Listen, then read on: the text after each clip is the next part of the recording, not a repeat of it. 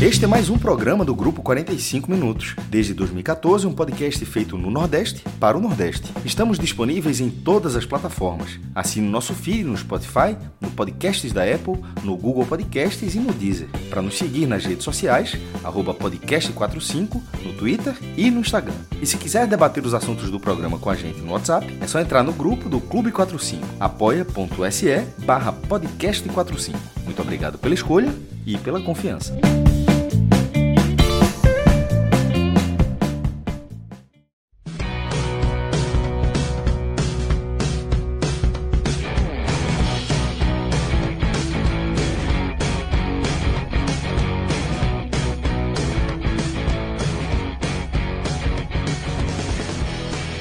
Bem-vindos e bem-vindas a mais um telecast ao vivo aqui nos nossos canais no YouTube e na Twitch. Eu sou Fred Figueiredo, nesse programa estou ao lado de Tiago Minhoca, Cauê Diniz e Cássio Zirpoli.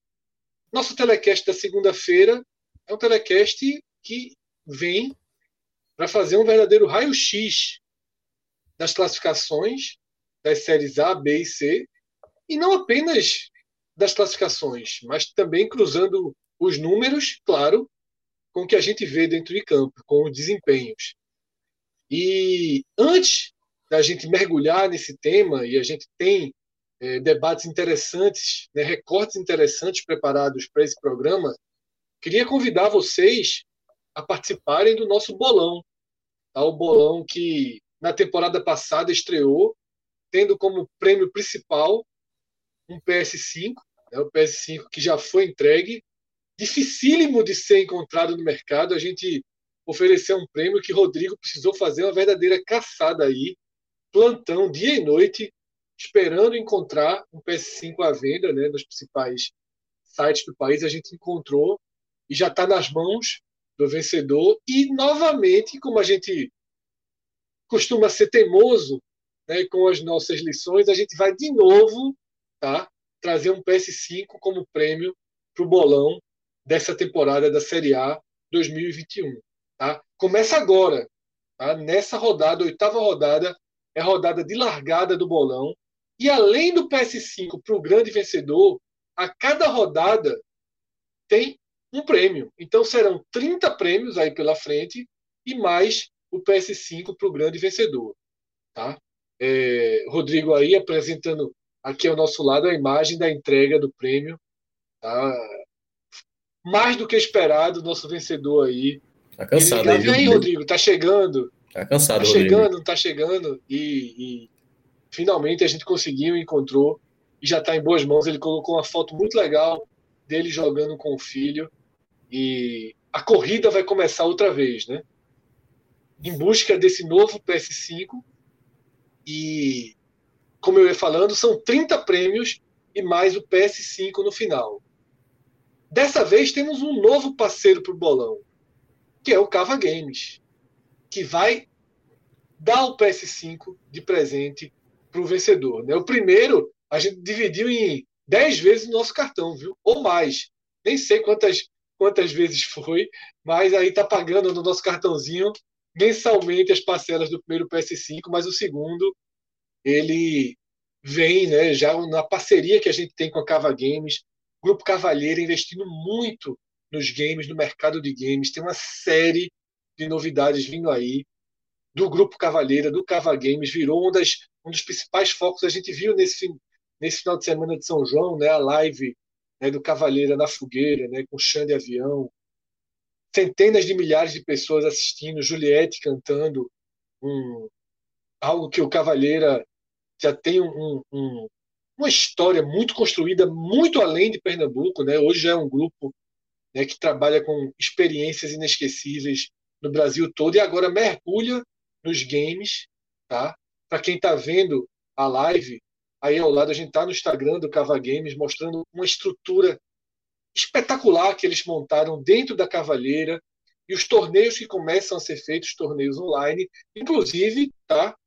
ainda essa semana a gente vai lançar o Cava League, tá? primeiro torneio de FIFA do Cava Games, aberto aí para os nossos ouvintes, para todo mundo que acompanha o podcast 45 minutos. A gente vai fazer um torneio online, as primeiras fases serão online, apenas as finais serão disputadas nesse grande espaço que a Cavaleira tem. Na verdade, essas finais vão ser disputadas no ambiente aberto, a gente vai fazer lá embaixo, com todo o distanciamento, com toda a segurança. Tá? E só para as duplas, que vai ser um torneio de dupla, só para as duplas que chegarem nas finais. Tá? Mas, voltando para o bolão, o bolão tem o patrocínio, tem o abraço da Cava Games. E para participar do nosso bolão, o que é que é preciso? Apenas ser um apoiador do NE45. Tá? Você entra no apoia-se, no apoia.se barra NE45. Se você se tornar um apoiador nosso regular, você participa gratuitamente do nosso bolão. Então, quem ainda apoia, corre para já estar tá tudo certinho até a quarta-feira. Para não largar atrás do bolão. Muita gente larga com a rodada de desvantagem. Lá na frente, pode fazer falta. Tá? Então, corram aí nessa terça, nessa quarta-feira. Entrem no nosso grupo de apoio no clube NE45, tá? apoia.se barra NE45. Deixa seu apoio, além de ajudar demais o nosso projeto. Eu sempre falo aqui que todo o dinheiro que a gente recebe do Apoia-se do NE45, do Apoia-se do Podcast 45, que é o Clube 45, de todo o superchat que entra aqui nas lives, todo esse dinheiro é destinado para o projeto NE45, né, o portal que a gente abriu em novembro. A gente tem conseguido contratar mais pessoas, aumentar a estrutura, aumentar a produção de conteúdo, que é violenta, é insana. A gente tem conseguido alcançar todos os objetivos e até além do que a gente pensava para o NE45, justamente por conta dos clubes de apoio, tá? Do clube do NE45, do clube Podcast 45 e do Superchat que entra aqui na live. Então, Rodrigo, tem muita gente pedindo o link aí no chat. Joga o link, porque esse bolão vale demais. Tá? São 30 prêmios além do PS5 no final. E o bolão é organizado e auditado por Thiago Minhoca. Então, assim, plenamente seguro. Não adianta não. dizer que não, não, não. Não adianta dizer que não, não. Uma vez, Minhoca, aqui é o seguinte: quando o cara abraça o negócio, vai até o fim. Ei, então, abraço aí... longo esse, rapaz. O bolão é auditado por Tiago Minhoca, mas aí, Minhoca, dessa vez vai começar todo mundo zero. Então a contagem oficial do, do sistema, até que ele deu o primeiro erro, vai valer. Mas se não valer, Minhoca okay. trabalha forte aí. E por falar, e por falar nos arquivos de Minhoca, chegou a hora da gente começar a abrir, né, Minhoca?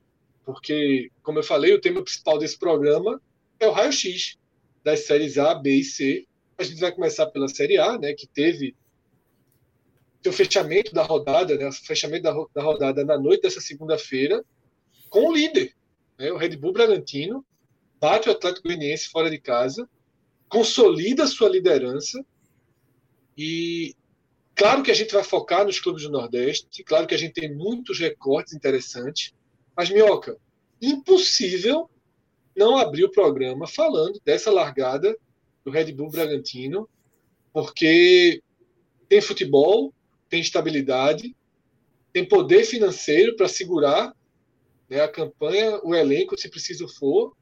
E é uma largada que a gente pode considerar uma largada contundente né, do, do Red Bull Bragantino.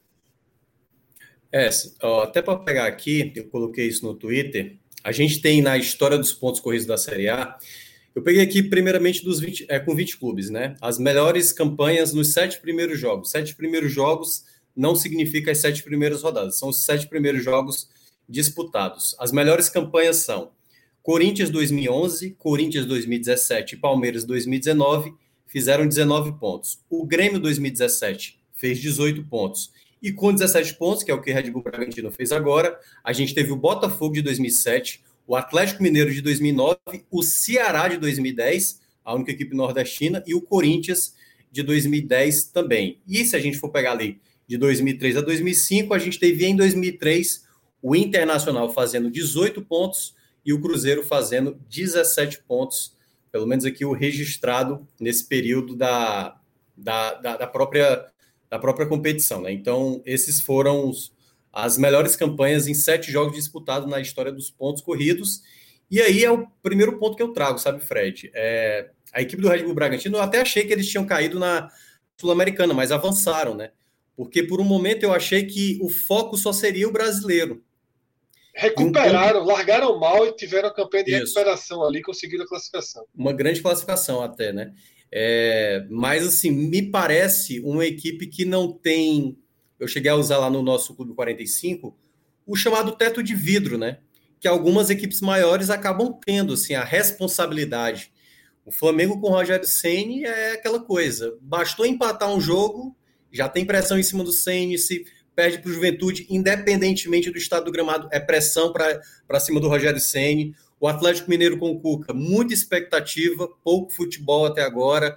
Grêmio e São Paulo patinando, Internacional também muito mal, né? Largou muito mal no campeonato, já perdeu o treinador. É, Palmeiras teve até semana, essa semana agora que passou, né? O Abel Ferreira vindo a público dizer que não teve contratações, mas está chegando novos atletas. E aí pode se abrir uma possibilidade para uma surpresa como essa. Ainda não garanto, ainda não garanto, porque a gente viu casos aí, o próprio Ceará, né, está dizendo de 2010, largar muito bem. E mas todo o contexto que pode se desenhar para uma briga por ter a condição financeira que tem, eu acho que esse é um ponto que, se bater lá na frente ali um segundo, terceiro colocado, eu não vou me assustar, porque a política né, do clube vem sendo estabelecida com jovens atletas. Gastaram muito dinheiro né, para Chedes, qual foi o recente agora, que foi, acho que hoje saiu uma, uma nova, uma nova contratação, Cauê, sabe? Teve um outro jogador que foi confirmado também. Além do Praxedes, deixa eu dar uma confirmada aqui. É, eu acho que teve um outro jogador. uma grana altíssima. Foi. É, mas eu acho que teve um outro jogador que eles contrataram, não sei se foi hoje ou se foi ontem. Teve uma, uma nova aquisição aí. Mas eles vão investindo, acho que é Natan, será? Acho que é. é. Gui Azevedo, aí eu já não sei. Aí teria que olhar. Acho que é o Guilherme Azevedo. É do Grêmio, acho que é o Guilherme Azevedo do Grêmio mesmo. Então, assim, eles vão contratando os, é, é, Evangelista, pronto, foi exatamente. Evangelista em definitivo por 7 milhões, que já era do Red Bull Bragantino. Já eles, era emprestado. Né? É, exatamente. E aí eles agora oficializaram a permanência dele e vão gastando as tufas, cara, com jogadores muito jovens. É algo que a gente pode ver um, um período de um clube, né, com a, o poder financeiro que tem, se estabelecer. No ano passado eles largaram mal, né? Tanto eu lembro demais do Fred falar Red Bull Bragantino é nosso, mas é, é aquela coisa, tem motor, tem motor. Quando a gente fala de Grêmio, de São Paulo, tá ali no Z4, e uma hora esse motor vai arrancar, Red Bull Bragantino hoje é uma equipe que se larga forte, vai brigar forte. Então, assim, é, eu acho que é uma possibilidade real. Não vou garantir, mas se coloca como uma grande possibilidade, dado que as equipes mais fortes aí podem patinar. Eu só vejo hoje, eu não sei o que vocês acham, só no curto prazo, né? Flamengo e Palmeiras tentando ameaçar essa possibilidade dessa surpresa. Minhoca, claro que. Claro que o fato de da irregularidade no número de jogos atrapalha, né? O Campeonato Brasileiro sempre tem esse esses asteriscos aí que atrapalham a análise matemática, porque eu iria estruturar aqui que o Bragantino ter oito pontos sobre o Flamengo já seria algo muito relevante. Mas aí a gente não sabe se, esse, se esses oito pontos podem ser apenas dois, caso o Flamengo vença os dois jogos que faltam. Então, é por isso que a gente precisa ainda de muito cuidado, porque a gente não sabe exatamente a vantagem que o Red Bull Bragantino tem do Flamengo, que é o grande favorito ao título. Mas ele já tem sete pontos para o Atlético Mineiro, que é um time que mostra muito mais problemas do que caminhos de solução. Tá? Ele já tem 13 pontos para o São Paulo. Eu já não sei se 13 pontos, eles. Se isso é alguma margem que pode ser recuperada né, pelo time paulista. Tá, o Grêmio tem dois pontos apenas no campeonato, seriam 15 a menos que o Red Bull Bragantino, mas também só tem cinco jogos. Fica difícil a gente cravar por esses asteriscos. Mas pela estabilidade, tá? pela ausência de pressão, pela linearidade, né, pela capacidade de investimento, pelo perfil dos jogadores que o Bragantino investe, eu acho que a gente pode ter sim um Bragantino é, disputando o G4. Tá? Disputar a vaga na Libertadores me parece certo. Me parece certo. Eu acho que o Bragantino, inclusive, é um dos favoritos a disputar a Libertadores em 2022. Talvez direto na fase de grupos. talvez brigando para o G4, brigando ali pelas posições de cima.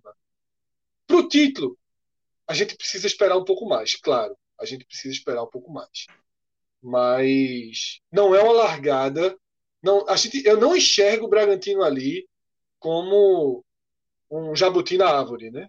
Eu não enxergo. Eu acho que existem elementos que o sustentam ali, né, Cauê? Vi que você isso, balançou a cabeça isso, concordando. Eu acho que o, o, Bragantino, ao contrário de outros casos que apareceram, que, que Minhoca bem colocou aí nesse, nesse recorte histórico, como o Ceará aconteceu no passado e outros clubes que muitas vezes têm um, uma certa arrancada, mas você sabe que provavelmente é, é aquele famoso coelho do atletismo, né, da maratona. O, o Bragantino não, pelo seu projeto, ele foi concebido para tentar, no, no, a curto prazo, conquistar o Campeonato Brasileiro. Se vai ser neste ano, talvez ele esteja até queimando etapas dentro do projeto de médio prazo deles, mas possa ser que, que consiga. Eu acho que ainda faltam algumas peças é, para o time em si do, do Bragantino para que se torne um, um, um, time que você olhe e diga que seja um, um, grande esquadrão de futebol com tem muitas promessas, mas eu vejo ali muita falta de um centroavante, realmente um, um grande centroavante e algumas outras posições. Mas é um time que incorporou, que, que o Barbieri conseguiu dar uma cara, uma face, e isso ajuda muito, né? A continuidade do esquema, um, um, modelo de jogo ser trabalhado, é um cara que tem uma mentalidade é, não só jovem, mas uma mentalidade de um futebol competitivo, e ele consegue montar esse time, estruturar de uma forma que o time está mostrando o resultado. E aí a gente não tem, como vocês bem colocaram, pressões, por mais que o, o Red Bull tenha injetado dinheiro, mas não tem aquela pressão de eu, eu preciso do resultado, eu preciso do resultado. Pelo contrário, é algo a longo prazo e muito bem colocado de que eu não vou fazer a pressão desses meninos. Pelo contrário, eu quero que esses meninos se destaquem, porque esses meninos vão, vão me servir lá fora do país posteriormente para a marca Red Bull. Então, é, é, um, é um projeto que não é por acaso. É, é um resultado que está se vendo de um projeto consistente e que aí a gente vai precisar realmente ver com o decorrer da competição quem realmente vai conseguir acompanhá-lo e ultrapassá-lo, e se esse time vai ter fôlego suficiente para se manter entre as cabeças. A gente não sabe, por exemplo, se Claudinho continua até o final do ano. É um cara que destoa muito positivamente no time. Mas. E lembrando que essa campanha, Cauê, tem alguns jogos sem Claudinho, viu? Enquanto teve naquela semana. A maioria, né? O Exato. empate com o Bahia, por exemplo, terá mais. sem Claudinho. E, terá mais. E terá mais. E terá mais. Isso, e terá mais. Da Olimpíada, Isso pesa muito, viu? Isso pesa muito. Muito. Muito. Então, resta saber se dentro de uma competição longa, que a gente sabe, desgastante, com calendário apertado, se também esse banco de reserva de jovens garotos vai dar conta. Isso, isso vai ser é, um grande teste, mas, mas mostra que não é um. A gente não pode colocar que é um por acaso. O Bragantino é um, é um projeto para se chegar aí. Se vai queimar uma, uma etapa imaginada no processo deles, Aí a gente não sabe, mas não pode se colocar como uma grande zebra, um coelho numa maratona. É, Cássio, tua visão sobre essa liderança com margem né, do Red Bull Bragantino. Sétima rodada, imagem de pontos.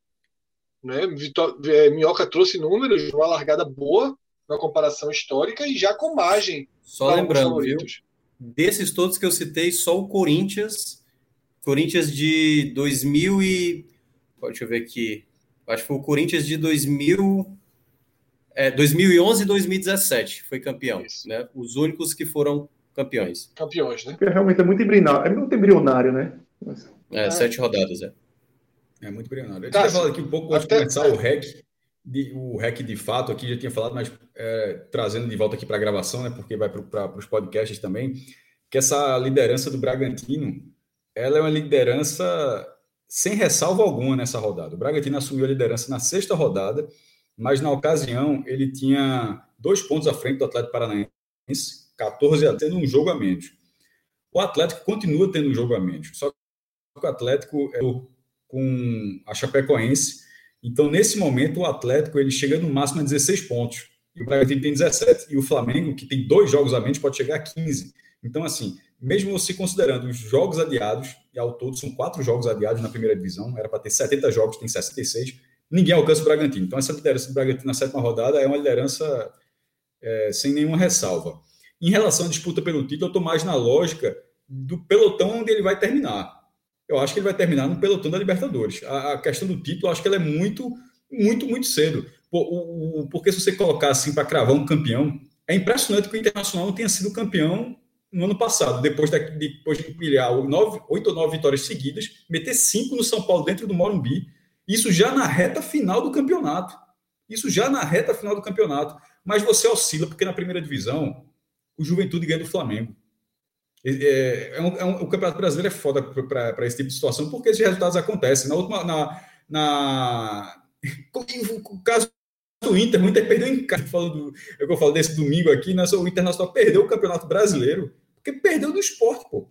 Dentro do, do, do Beira Rio, não tem outro motivo. Aí não, não é porque fez um gol contra o. É, é, o VAR anulou. É porque o jogo que era para ganhar, que é o jogo que era para ganhar, ele não ganhou. Então, e isso já com um time com cara de campeão. Então não vai ser agora com sete rodadas que você. Por todo o histórico de onde esses times terminam, eu não consigo imaginar o Bragantino sendo sétimo lugar. Assim, por, por, pra... detalhe, ele pode até ir pela Libertadores em sétimo, basta que de repente o campeão da Copa do Brasil fique entre os seis. Mas assim, mas para a Libertadores direto, sem Copa do Brasil, sem campeão da Libertadores, qualquer tipo de, de plano B dentro da classificação tem que ficar entre os seis. E nesse momento é difícil.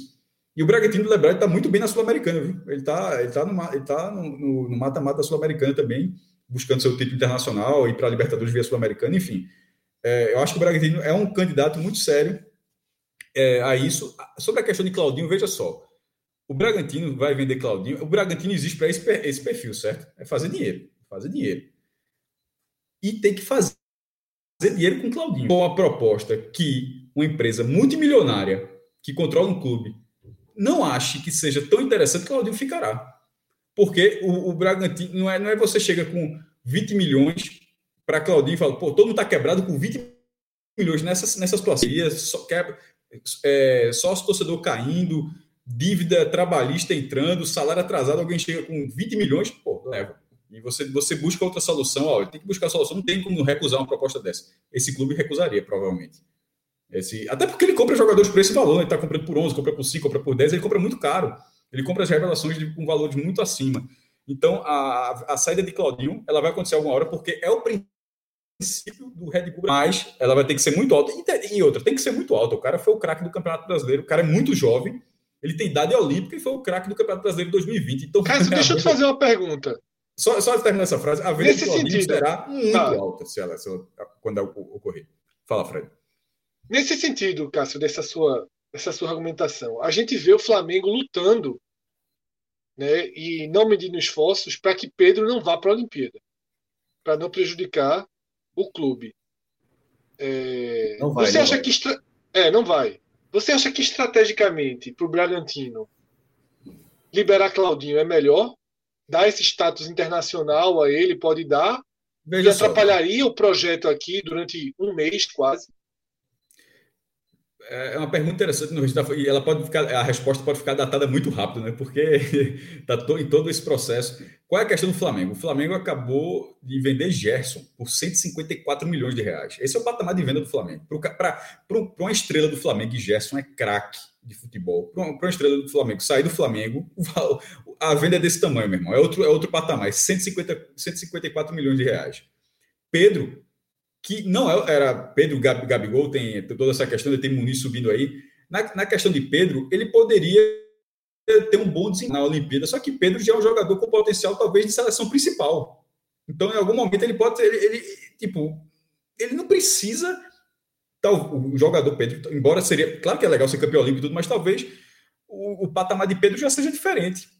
Ele, ele por, pela idade, ele é para a seleção olímpica. De Claudinho, nesse momento, embora ele talvez venha a ter também espaço na seleção principal, talvez ele tenha que caminhar um pouco ainda para ser o que Pedro já pode ser na seleção principal. Então, nesse momento, no, no cenário de seleção brasileira, eu acho que o caminho de Claudinho é a olímpica. Então, assim, é muito. É, enquanto para Pedro poderia ser uma etapa que ele já não precisa cumprir, que ele não precisa passar, a de Claudinho, ele talvez precise para isso. E a lógica do Bragantino é a lógica de mercado. Pedro já está valorizado. Pedro, Pedro, é, como Claudinho também já está, certo? Mas o, o, o cenário de Pedro, já, primeiro, Pedro é uma compra, certo? A lógica de Pedro é diferente, Fred, porque Pedro é uma compra do Flamengo para render no Flamengo. Claudinho é para você negociar. Pedro pode até você chegar uma proposta como chegou de Gerson, porque o Flamengo também comprou Gerson e depois vendeu. Pedro poderia, pode até acontecer a mesma lógica, mas Pedro ele foi, ele foi contratado para reforçar o time, é uma lógica diferente. O Flamengo, depois de se arrumar financeiramente, é para disputar o campeonato. O Bragantino é uma lógica diferente que a gente ainda vai se acostumar. A lógica do, do Bragantino é fazer dinheiro. E não é fazer dinheiro pela. Tipo, o Flamengo fez dinheiro, vendeu o Gerson por 154 milhões. Mas é, isso é para pagar dívida, para pagar salário, para deixar o time, para reforçar, é uma outra lógica. Do Bragantino é fazer dinheiro para fazer dinheiro, é empresa, é, uma, é a lógica de mercado. Não é uma lógica esportiva como, como as outras associações sem fim lucrativos, como são os clubes, as associações. A do Bragantino é outra coisa, que a gente, que vai ser parte da realidade do nosso futebol, outra, outras, de repente outras empresas podem entrar, fazer a mesma coisa, a gente ainda vai se acostumar. Mas gente, eu acho que a gente precisa entender a lógica diferente do mercado do time. Ah, e última coisa sobre o Bragantino. Diz. Isso, isso é uma última, que está é, falando do título. O Bragantino, antes da Red Bull, Bragantino tem, as, as melhores campanhas do Bragantino foram o vice-campeonato brasileiro de 91, onde ele ficou um gol. É, ele perdeu de 1 a 0 do São Paulo na ida, gol de Mário Tili. E a volta foi no, no, o que hoje é Nabi Michelin, mas na época se chamava Marcelo Stephanie, e foi 0 a 0 é. 12.400 pessoas, que em final do Campeonato Brasileiro foi o menor público da história de uma final do Campeonato Brasileiro. E o Estado tinha recebido um ano antes a final do Campeonato Paulista, quando ele ganhou do Novo Horizontino. Sendo Luxemburgo no Bragantino e Nelson. Não, não. Nelson Batista no, no, no Novo Horizontino, não lembro agora. Acho que é o inverso. Acho que é o é, inverso. Nelson, não, Luxemburgo foi campeão paulista no Bragantino. Foi, foi campeão paulista então, no Bragantino. E Nelsinho no Novo Horizontino. Isso, e Nelson... isso. Mas em 91 já não time... era Luxemburgo, era Barreira. Barreira. Era Barreira. E nesse time. Fala. Cássio, Ney Pandolfo era zagueiro do Bragantino. Ney Pandolfo era zagueiro do Bragantino. Ney Pandolfo, que Marcelo Martelotti. E Marcelo Martelotti, goleiro titular, viu? Goleiro titularíssimo. E foi o goleiro vice-campeão brasileiro de 91. E o Sim. Bragantino ainda fica em quarto lugar no Brasileiro de 92. Mas não foi um formato de semifinal. Foi um formato. Foi, foi, acho que foram dois quadrangulares. Não lembro. Só sei que ficou, ele ficou na quarta, na quarta posição. Então, assim, o Bragantino dos anos 90, ali na primeira metade, era, meu irmão, muito chato. Aí a geração aí que já volta a primeira inclusive duas décadas para voltar. Né? Ô Fred, só, só um ponto a mais também desse Bragantino.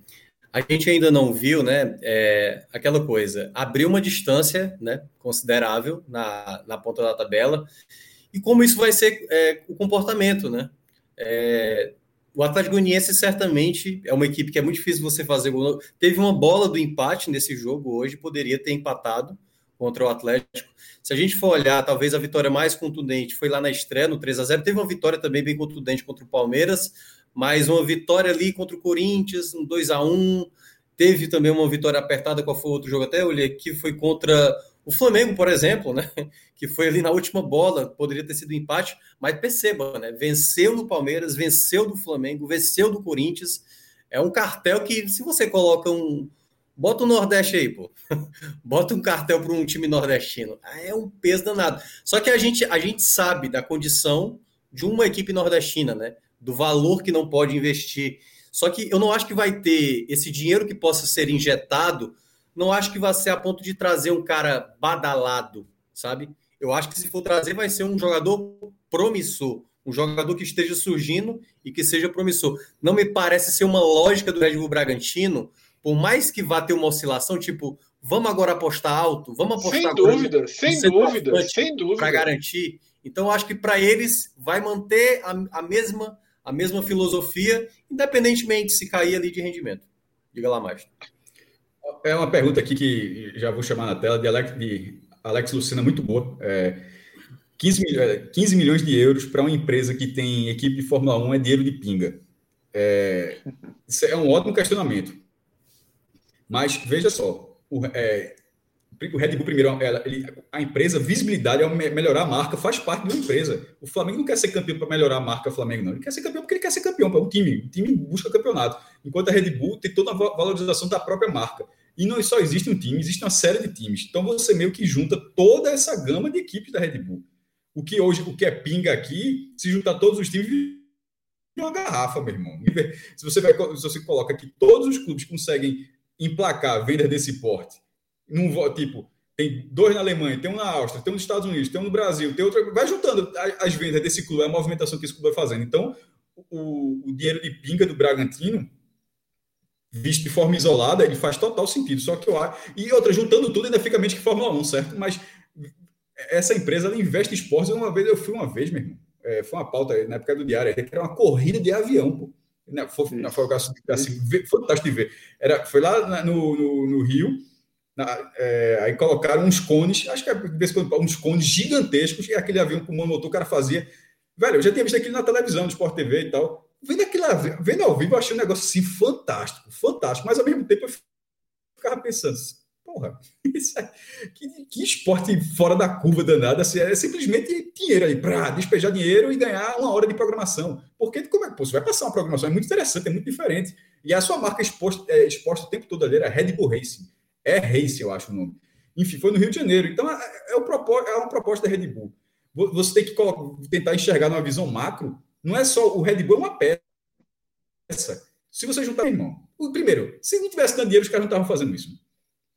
Assim, e, e, e, quando eles perderam, como perdeu, porque tem um Red Bull. O Red Bull, já lembrando que existe outro Red Bull, viu? que é o Red Bull Brasil, de São Paulo, que não subiu, simplesmente não conseguiu os acessos que eles esperavam, aí acabou indo para o Bragantino. E aí meio que passou aquela imagem de furar a fila. Então, acabou sendo um pouco disso mesmo, né? Porque o Red Bull Brasil não conseguia sair da Série D, não conseguia as vagas há alguns anos, e não ia subindo.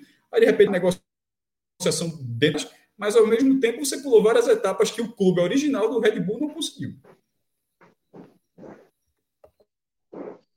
Não, essa, essa manchinha aí na história vai levar. O projeto ele é bem sucedido a partir de uma, de uma pulou, operação pulou. de compra de vaga. Né? Pulou, pulou um pouquinho, né? Pulou um pouquinho. É, compra de vaga. O projeto original ele não conseguiu seu objetivo. o futebol brasileiro é muito complicado.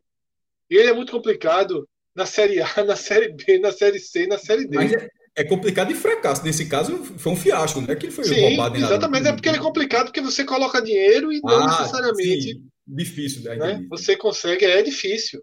E, é, é... e é, bom, é bom até lembrar também como isso se desenhou, né? Porque quando o Red Bull, o Red Bull, o Red Bull Brasil, né?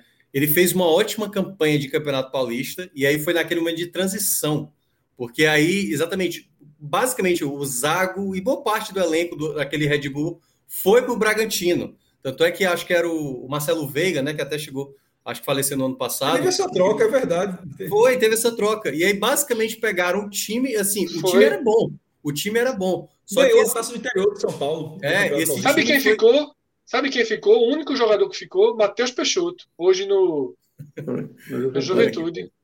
Pois é. Mas eu lembro que teve essa transição e basicamente eu acho que 80%, sei lá, 90% de quem trabalhava lá no Red Bull Bragantino, né, assumiu ali a questão do futebol no, no, no Bragantino e foi o boom, né, que aconteceu.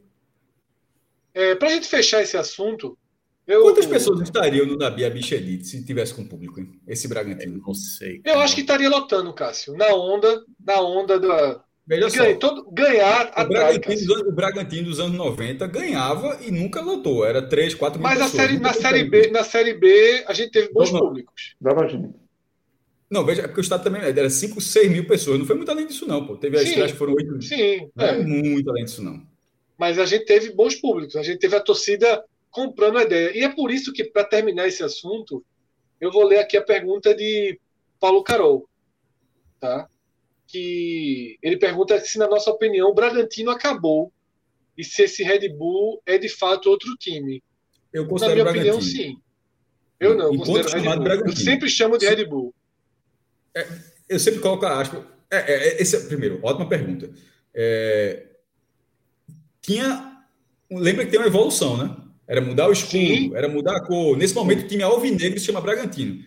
O Red Bull não é alvinegro, certo? O Red Bull é alvirrubro. Então, assim. Mas como... existe um padrão vermelho e branco utilizado como terceiro. Né? É, sim, terceiro, mas falando virar o primeiro. Mas terceiro é terceiro, falando primeiro. E ainda continua sendo Red Bull Bragantino. No momento, o, é, o, processo de evolução, não sei até que ponto pode ser isso, provavelmente não. Acho que a, o escudo não é mais preto e branco, tá, Cássio?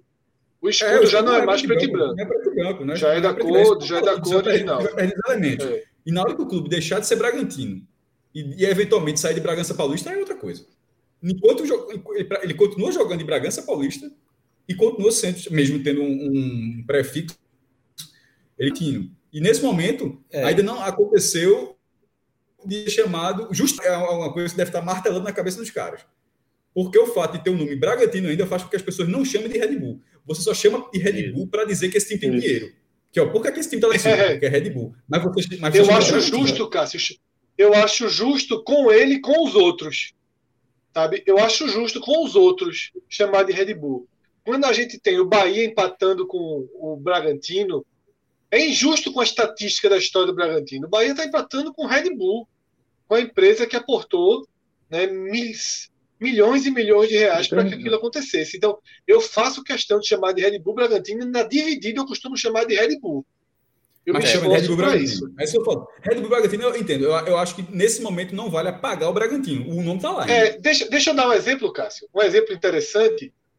No Globo.com e nas transmissões da Globo e do Premier, a sigla é BGT. Sim. Bragantino. Bragantino. Nos conteúdos, do podcast 45, a sigla é RBB. Red Bull Bragantino. A gente usa a sigla RBB. Easter eggs, Isso é easter eggs, é RBB. Não usamos o, o, BGT. Eu acho que é muito daí disso, a resposta vai daí, né? É, para mim, para mim é, é, é, muito difícil responder essa pergunta, porque assim, acho que moralmente eu concordo com o Fred. Moralmente é como se ali está o corpo, certo? Bragantino, mas a alma é Red Bull, entendeu? Não, não, a chama que tem ali não é o Bragantino.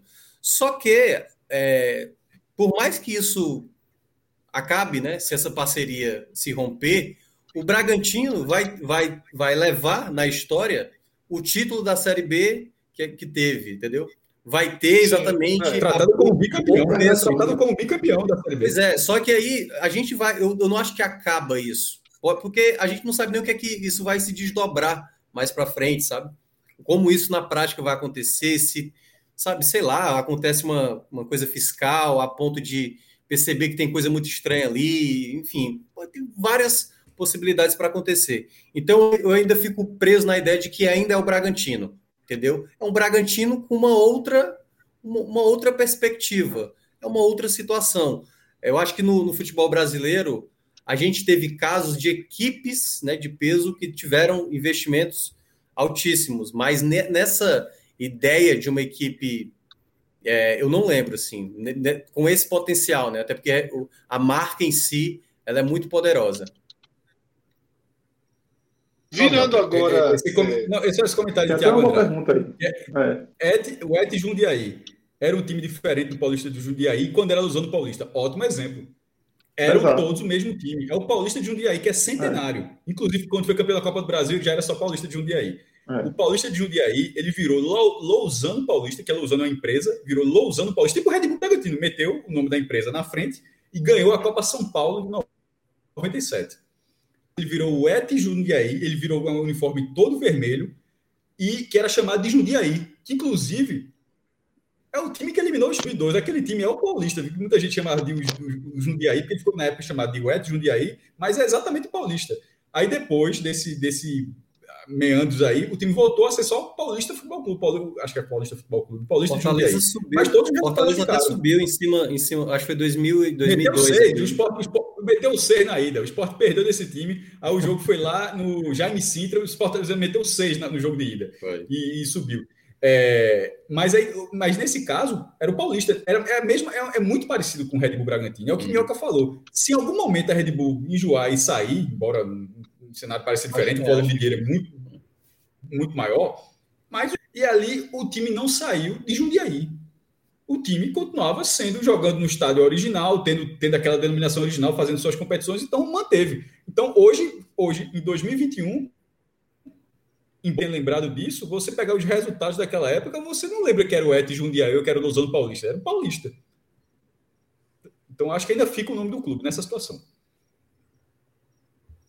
Virando né, a página do primeiro tema, que acabou é, sendo bem maior do que a gente esperava, mas é um debate muito interessante, né, tudo que envolve aí uma liderança em comum em um clube que. parece que serve esse programa, né? Para sair do. Para sair da segunda é. para sair da. Do Um clube que é um fato novo. Eu queria perguntar o seguinte, Minhoca, para você. É, antes de a gente entrar em números, tudo, uma análise de desempenho também. O Fortaleza liderou algumas rodadas desse Campeonato Brasileiro. E a gente debateu no telecast pós-empate contra o Grêmio que depois de das primeiras rodadas com alto desempenho, Fortaleza né, teve uma queda, não acho que de desempenho, mas passou a colher menos pontos, o que é absolutamente normal. Como é que você sente aí em Fortaleza, tá? Dos torcedores, da mídia, de pessoas ligadas ao Fortaleza, essa readequação que para mim é natural, era natural, mas o torcedor ele encara é, sempre de forma mais empolgada. Né? Como é que você vê que está sendo interpretada essa queda de pontuação do Fortaleza, né, indo ali para aquele patamar de G4, que é excelente. Né? Se fosse assinar um contrato, qualquer um assinaria antes do campeonato, é. mas como tem uma, uma curva, sempre fica essa adequação, porque eu não vejo nenhuma insatisfação com o time. O time foi bem, foi competitivo, o trabalho é muito bom. E como é que você enxerga? A gente falou que o Bragantino, né, que o Red Bull Bragantino, ele fica ali da liderança, mas a gente imagina que ele vai ser um time de G6. É, o Fortaleza hoje é um time de G4. Onde é que a gente deve pensar em encaixar o Fortaleza? E detalhe, não é a gente querendo acertar, não. Não vou pedir prognóstico, não. Mas considerado bom. Tipo, seria muito bom se esse Fortaleza brigar. Para mim, seria muito bom se esse Fortaleza brigasse pelas últimas vagas da pré-Libertadores. Para mim já seria muito bom. E é aí que eu acho que o Fortaleza está pavimentando para disputar o campeonato. Queria a tua visão, meu. É, Fred, eu vejo que há uma, uma percepção agora, né, com esses quatro jogos sem vencer, há uma, uma percepção de limitação agora do elenco, algo que, por vezes, alguns não consideraram. Então, o Fortaleza, é, principalmente nesse jogo contra o Grêmio, e deu para ver também outros jogos, contra o Esporte, contra o Fluminense, sempre tinha uma justificativa, não teve o Crispim. É claro que isso aqui é a minha percepção, certo? Obviamente é a minha leitura da situação e cada um tem, tem a sua leitura. Mas era algo que eu já imaginava. Quando eu dizia que o elenco do Fortaleza tinha suas limitações, não era desconfiando da possibilidade do Fortaleza de fazer um bom campeonato. Aliás, quando a gente fez o áudio guia, eu lembro que eu listei três equipes que poderiam surpreender: o Fortaleza, o Atlético Goianiense e o América Mineiro. Eram três equipes que eu coloquei ali na red zone, mas com potenciais equipes que poderiam surpreender, porque o trabalho do Voivoda era muito cedo ainda para a gente cravar alguma coisa, mas já era um trabalho diferenciado, uma leitura de jogo diferente, uma formação e uma, uma, uma mudança, sabe, que você não vê com uma maneira habitual no futebol brasileiro. Então, assim, é uma escola de treinadores que consegue fazer, e ele é um treinador que já fazia trabalhos com elencos bem modestos, como foi, por exemplo, o último trabalho dele lá no La Calera, é, e, e aquilo me deu, sabe, uma possibilidade. Só que esses quatro jogos agora me, me, me deixou mais, mais convicto dessa possibilidade da limitação. Então você vai ver o Fortaleza jogar mal por vezes mas em algum momento o Fortaleza vai se encontrar com o time. Eu até agora eu não vi um jogo todo errado do Fortaleza. Todo errado. O jogo, assim, não jogou nada. Teve um jogo que não produziu, que foi, por exemplo, na final do Campeonato Cearense, em que ele jogava pelo empate, e aí entra um pouco do contexto, que tinha a questão do título. O, jogo, o primeiro jogo da, da Copa do Brasil contra o Ceará, que também não foi um jogo tão empolgante, foi um jogo ali de pouquíssimas possibilidades. É, mas na, até naquele jogo do, do, do, primeiro jogo da Copa do Brasil, quando o Ceará sai na frente, o Fortaleza ficou buscando o gol de todas as maneiras, né? E aí eu acho que é onde entra um pouco da qualidade técnica desse elenco. Eu acho que é um ponto onde o Fortaleza tem um teto que acho que muita gente está considerando, Fred, essa ideia assim, não, mas quando é, abrir a janela internacional, o Fortaleza possivelmente, agora em julho, já vai anunciar essas contratações só que poderão estrear só quando abrir de fato a janela em 1 de agosto. Mas eu acho são que... jogadores sul-americanos, são jogadores argentinos, possivelmente, né, Minhoca? Possivelmente mais jogadores estão de fora. Por exemplo, o Edinho, que já jogou no Fortaleza, tem duas. É, é da base e tal, possivelmente vai ser um jogador vindo lá do mercado asiático. Mas não acho que seja o ponto de mudar tanto, tanto significativamente. Porque você ainda vai ter um Elton Paulista de mais idade, não podendo jogar todos os jogos. Você vai ter um Robson que joga mal, mas faz gol, faz assistência para gol. Você vê David vivendo um bom momento, depois vivendo um mau momento. Então, são essas peças que eu acredito que é, o que a gente via do, do próprio trabalho do Ceni, sabe? Na era Rogério Ceni, que muita gente olhava assim, o Ceni faz desse elenco ser bem acima do que, do que muita gente espera. E que, para boa parte da torcida, é um elenco muito bom. Que eu acho que agora começou a, a, a igualar mais essa perspectiva, sabe? Das pessoas de fora, olhar o elenco do Fortaleza numa perspectiva baixa e de que boa parte da torcida tinha uma perspectiva alta demais para esse elenco e agora começa a enxergar algumas dificuldades. É algo, né, Fred, que a gente vê muito no futebol de uma maneira geral, em todos os clubes. Qual geralmente é o melhor jogador? Qual geralmente é a melhor solução? É a que não está jogando. Então, quando o Fortaleza está quatro jogos sem ganhar, é a ausência do Crispim, é é, é as novas aquisições que vão chegar para resolver. E aí sempre a questão está no jogador de fora. Tanto é que algumas aquisições que foram feitas, feitas na temporadas, a torcida se empolgou demais e mesmo assim esses jogadores não renderam é, o suficiente ainda, como é o caso do, do próprio Gustavo Blanco, o próprio Daniel Guedes, né? E o Fortaleza, desde a chegada do Voivoda, também não, não mudou muito é, de time, né? Basicamente só chegou o Tite de lá para cá dessas peças que o time teve. Então, eu vejo hoje o Fortaleza uma equipe que dificilmente, Fred, dificilmente vai ter um mau futebol. Pode ter uma má sequência de resultados. Por exemplo, pode tropeçar contra a Chapecoense, ficar cinco jogos sem ganhar. Mas aí, como isso vai ser levado pelo próprio Voivoda, pelos jogadores, esse é um ponto ainda que eu quero ver no momento de mais pressão, sabe? Porque por vezes eu vejo ainda, eu ainda vejo assim um.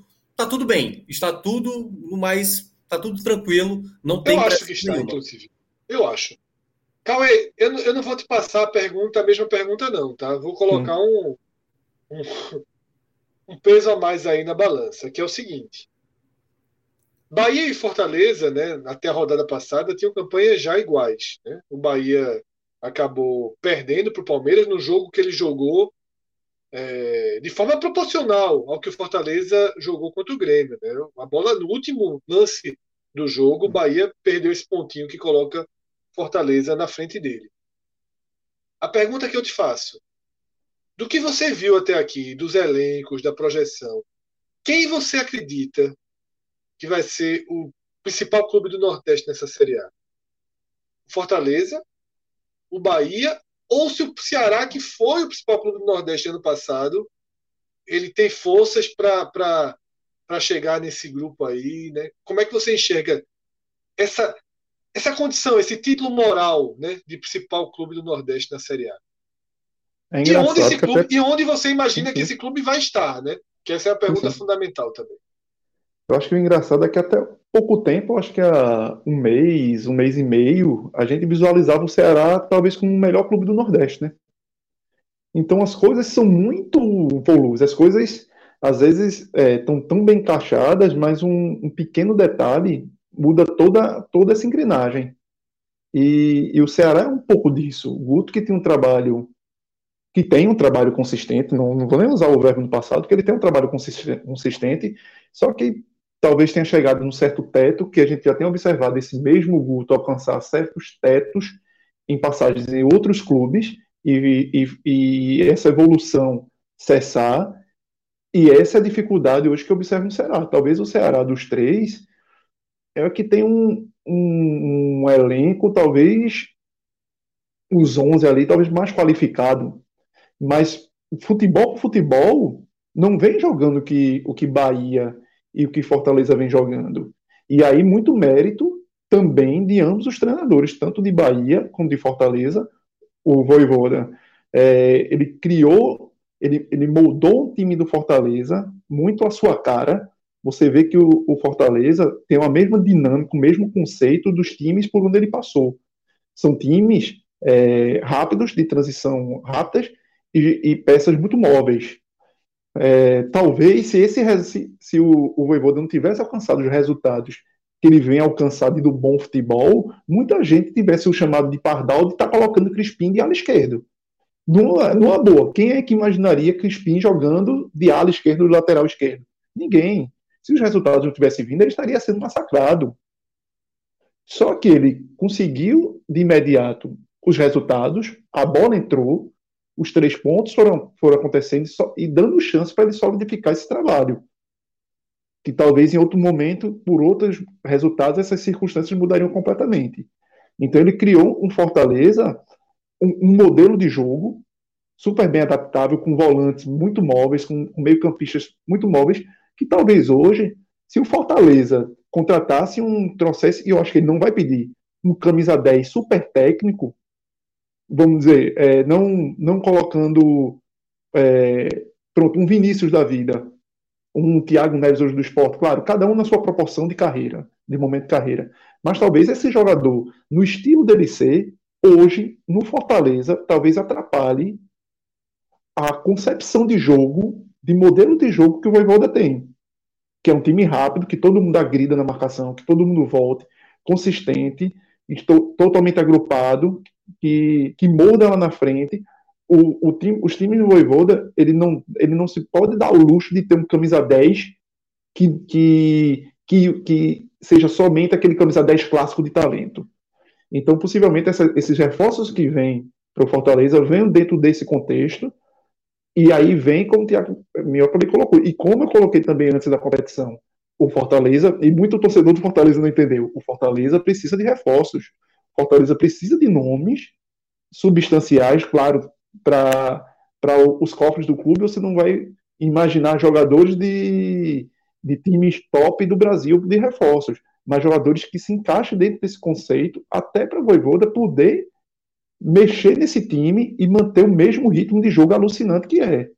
Já o Bahia montou dado, conseguiu, e aí tem é, a questão do segmento do trabalho de dado todo o mérito de ter salvo Bahia do fundo do poço ano passado, de começado a dar uma, uma, uma cara de time, um modelo de time, salvou e agora ele está dando é, realmente o seu modelo de jogo. E aí o Bahia, que é uma coisa que eu vejo muito parecida entre Bahia e Fortaleza, e que será não tem, que o esporte muito menos, são modelos de jogo com certas semelhanças de times que não precisam muito desse camisa 10 clássico. E são times que tem formatos de futebol que se parecem muito com o futebol europeu, onde o camisa 10 muitas vezes não existe mais aquele camisa 10 clássico. Então, o, o Bahia conseguiu construir com dado também um meio de campo muito inteligente, versátil, que todo mundo roda ali. Matheus está mais. É, o Matheus no Patrick está um pouquinho mais atrás, mas você tem Daniel e tem Tassiano que giram muito e troca até com jogadores de lado, faz, consegue dar um giro e todo mundo ajuda na marcação, todo mundo chega à frente. E são dois, são dois modelos de jogo, de jogo, por mais que cada treinador dado tenha a sua mentalidade e o Voivoda tenha a sua, mas que eu, eu acho que tem muitas semelhanças nesse estilo de futebol com a cara de operário, mas com qualidade e em cima de um sistema tático muito bem baseado. E aí as peças precisam encaixar. Qualquer jogador que o Bahia for contratar vai precisar se encaixar nesse formato. Não adianta ah, o, o, o Bahia, se o Bahia hoje perder Tassiano o cartão amarelo, não vai adiantar o Bahia recuar Rodriguinho para fazer esse camisa 10. Possivelmente o Bahia não vai funcionar tão bem com o Rodriguinho fazendo essa mesma função. Mas voltando ao que o Fred perguntou em direto ao assunto, eu acho que é, é difícil hoje cravar um time. Eu acho muito é difícil. É muito difícil, cravar. Eu perguntei, mas eu não saberia responder, não. Muito difícil, porque são muito iguais. É demais. É, é muito, são, os times são muito iguais. Os times, e aí vai, vai ser muito momento, muito do desenrolar da, da competição, de reforços de meio de, de, de janela europeia, quem vai perder jogador, quem vai contratar, Gilberto continua. Você perder Gilberto é quebrar muito Bahia. Porque não vai ser fácil. Hoje, hoje veio a notícia da, da possível contratação de Boja, né? Mas muda, é, muda. Não é, é, aquele, né? É outro. É. É o outro. outro né? Que passou também pelo futebol brasileiro. Passou na base do Inter, do Flamengo, jogou no Caxias, vários times brasileiros. Nunca foi um cara que tem um futebol solidificado no, na carreira. Talvez o melhor momento dele seja agora na LDU. Mas também não seja um cara que, que hoje, se Gilberto saísse, vestiria a nove do Bahia e fosse resolver. Poderia até encaixar, poderia dar certo. Mas hoje não é um nome que você, cara, ó, é o novo nove do Bahia. E é um cara com características até pouco. Assim, é um, ele consegue se mover um pouco do, no campo, como o Gilberto tem, mas ele é um pouco mais pesado que Gilberto. Ele é aquele cara, aquele centroavante mais rompedorzão, mais pesadinho tal, trocado, mais pesadinho. Então, eu não sei, eu, eu, acho que pode ser uma, uma boa opção de banco, mas eu acho que ainda seria temerário ser o 9 do Bahia se Gilberto for embora. Então, são muitos senões que impedem a gente dar uma cravar realmente. Guto pode reorganizar esse time, Vinícius pode conseguir voltar o Vinícius que era, que na verdade esse Vinícius do Ceará de 2020 foi o Vinícius que também nunca existiu. É bom deixar claro, pelo menos na minha visão. É o Vinícius que nunca existiu e que talvez nunca mais vai existir. Eu queria até também falar rapidinho sobre esse, esse tema, porque assim, eu acho que tem umas diferenciações ali de cada, de cada equipe. Quando você lembra o Ceará do ano passado, que fez a, a boa campanha que fez, né, e foi longe da Copa do Brasil, é, você vê um jogador muito importante, né? Uma peça fundamental para aquela, aquela boa campanha de, 2000, de 2020, né? Na temporada passada. Um jogador com muitas assistências e gols, como foi o Vina. Então, assim, o Guto, ele tem uma dificuldade maior de ver uma, uma mudança, né? Ele, como a gente sempre fala, o Guto ele é o, o padrão, né? O formato de jogo padrão. Você conhece o jogo do Guto e ele vai tentando buscar peças até o time encaixar. Ele é extremamente aí... pragmático, Minhoca. Eu é, pragmático, isso. Pragmático. Tanto é que ele encontrou hoje no Marlon exatamente esse equilíbrio hoje, para o meio de campo ao lado do Sobral, colocando, né, no caso, o próprio Jorginho juntamente com o Saulo Mineiro na frente. Então, encontrou agora um time mais competitivo, o Ceará, mas ainda não passa essa confiança. Na diferenciação que eu vejo de Bahia e Fortaleza, Sabe, Cauê? Por vezes eu vejo muito a torcida do Bahia, do Bahia falar, e também o próprio Cássio Cardoso, tem uma, uma coisa do. É o time principal. O time do Bahia é o time principal. Então, quando vem, tipo, Michael Douglas vai jogar, Oscar Ruiz vai jogar, já é um desespero. Parece não ter uma outra possibilidade do Bahia, a não ser com esses atletas, os 11 que entram em campo. Né? É, tipo, você pode até falar do Jonas, que entra bem, pode substituir ali o Patrick por vezes, mas sempre, tipo, se não joga o Nino, se, sabe, tem que estar tá sempre alguém ali, parece ter realmente os 11, e algo que eu até ia perguntar para o Cardoso ontem, mas o tema ficou muito estendido, não deu para perguntar, era exatamente dessa possibilidade se o Bahia, o próprio Dado Cavalcante, não pudesse girar um pouco mais esse elenco. E quando eu digo girar, não é fazer quatro substituições de cada jogo, é colocar um jogador com mais vezes, ou pelo menos mais tempo, você saca ali um volante, faz um outro trio de meio de campo. Não precisa ser sempre Tassiano, Patrick e Daniel, sabe? Pode tirar um deles e fazer uma outra composição para você ganhar uma décima segunda peça, uma décima terceira, uma décima quarta, porque o campeonato é longo. Não dá para jogar com os 11. E aí, quando não joga, fica sempre a. Porque a gente não tem reserva, não tem. E pode, pode ser que não tenha mesmo, de fato. Tanto que o Bahia está fazendo aí novas aquisições né, no mercado. O Fortaleza, por exemplo, é um pouco diferente que agora a gente começa a desenhar esse Fortaleza. Mas, por exemplo, a gente não sabe quem é o jogador que joga atrás dos dois atacantes. Já foi Matheus Vargas, está sendo o Romarinho, pode ser o Luiz Henrique.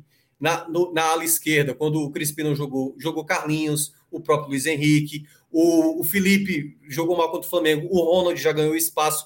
O Fortaleza parece trabalhar com mais atletas. O formato do estilo de jogo do Voivoda, ele é mais variado, sabe? Isso. Embora a gente está vendo aí uma, uma, uma tendência de um time titular, né? Tinga estabelecido na zaga, né? Então, me parece que o trabalho do Fortaleza, não estou dizendo que é, tem mais qualidade, é um formato diferente. Trabalha com mais atletas, não à toa, se não me engano, o Voivoda, nesses sete jogos, já utilizou 21 atletas. E sendo 20, né? Porque um é o goleiro, né?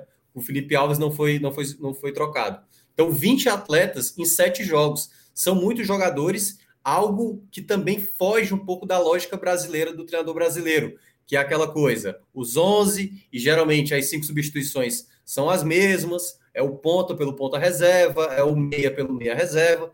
Então é algo que o Fortaleza tem, pelo menos, um leque maior, não digo de qualidade, mas digo de mais opções e um elenco talvez mais é, unitário, né? Uma unidade maior como, como elenco. Os reservas do Bahia, realmente, Mioca, eles, por mais que seja distante aqui Pernambuco do lado do Bahia, mas observando o elenco, eu acho que tem um desnível muito maior do que esse desnível que tu comentasse do Fortaleza. Cássio, é... vou lhe poupar dessa pergunta, viu? Pergunta é muito dura e a gente sabe que é muito difícil a resposta. Acho que todos, todos ficaram.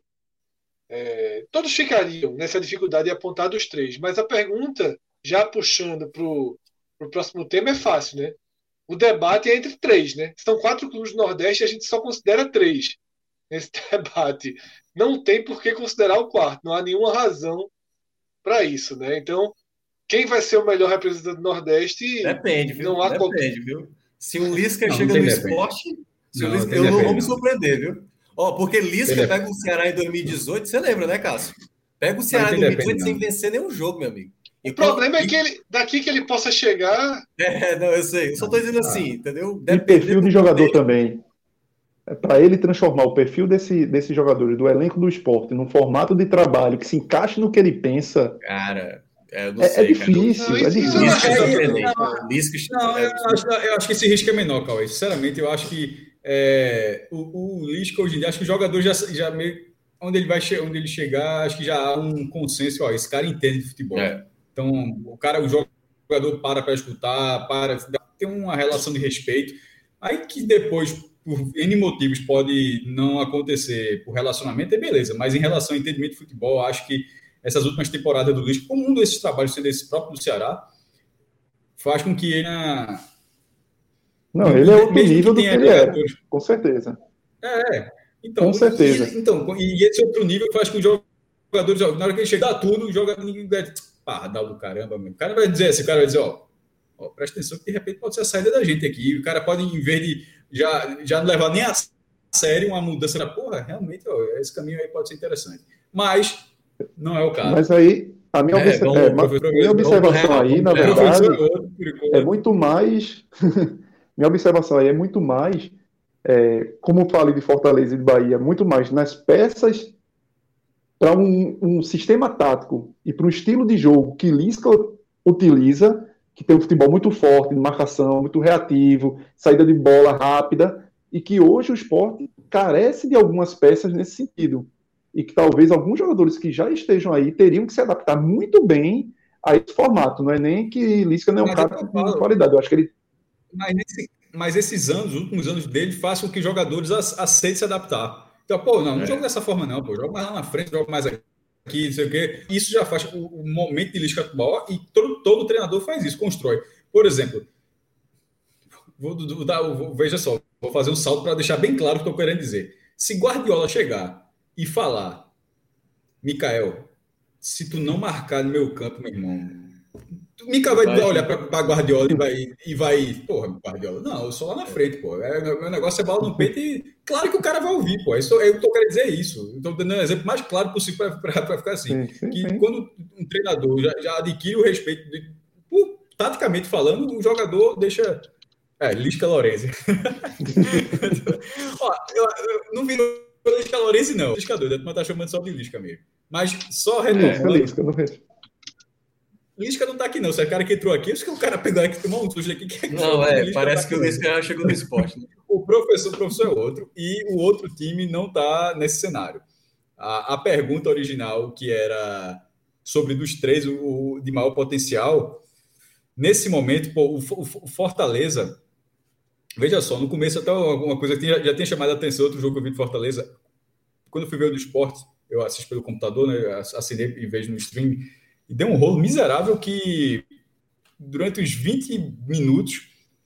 E aí, meu irmão, paciência para Globo. Eu pago a assinatura, mas eu tenho que ver o jogo para trabalhar. Então, meu irmão, então botou ali, Silvio Santos perde tudo. É, o.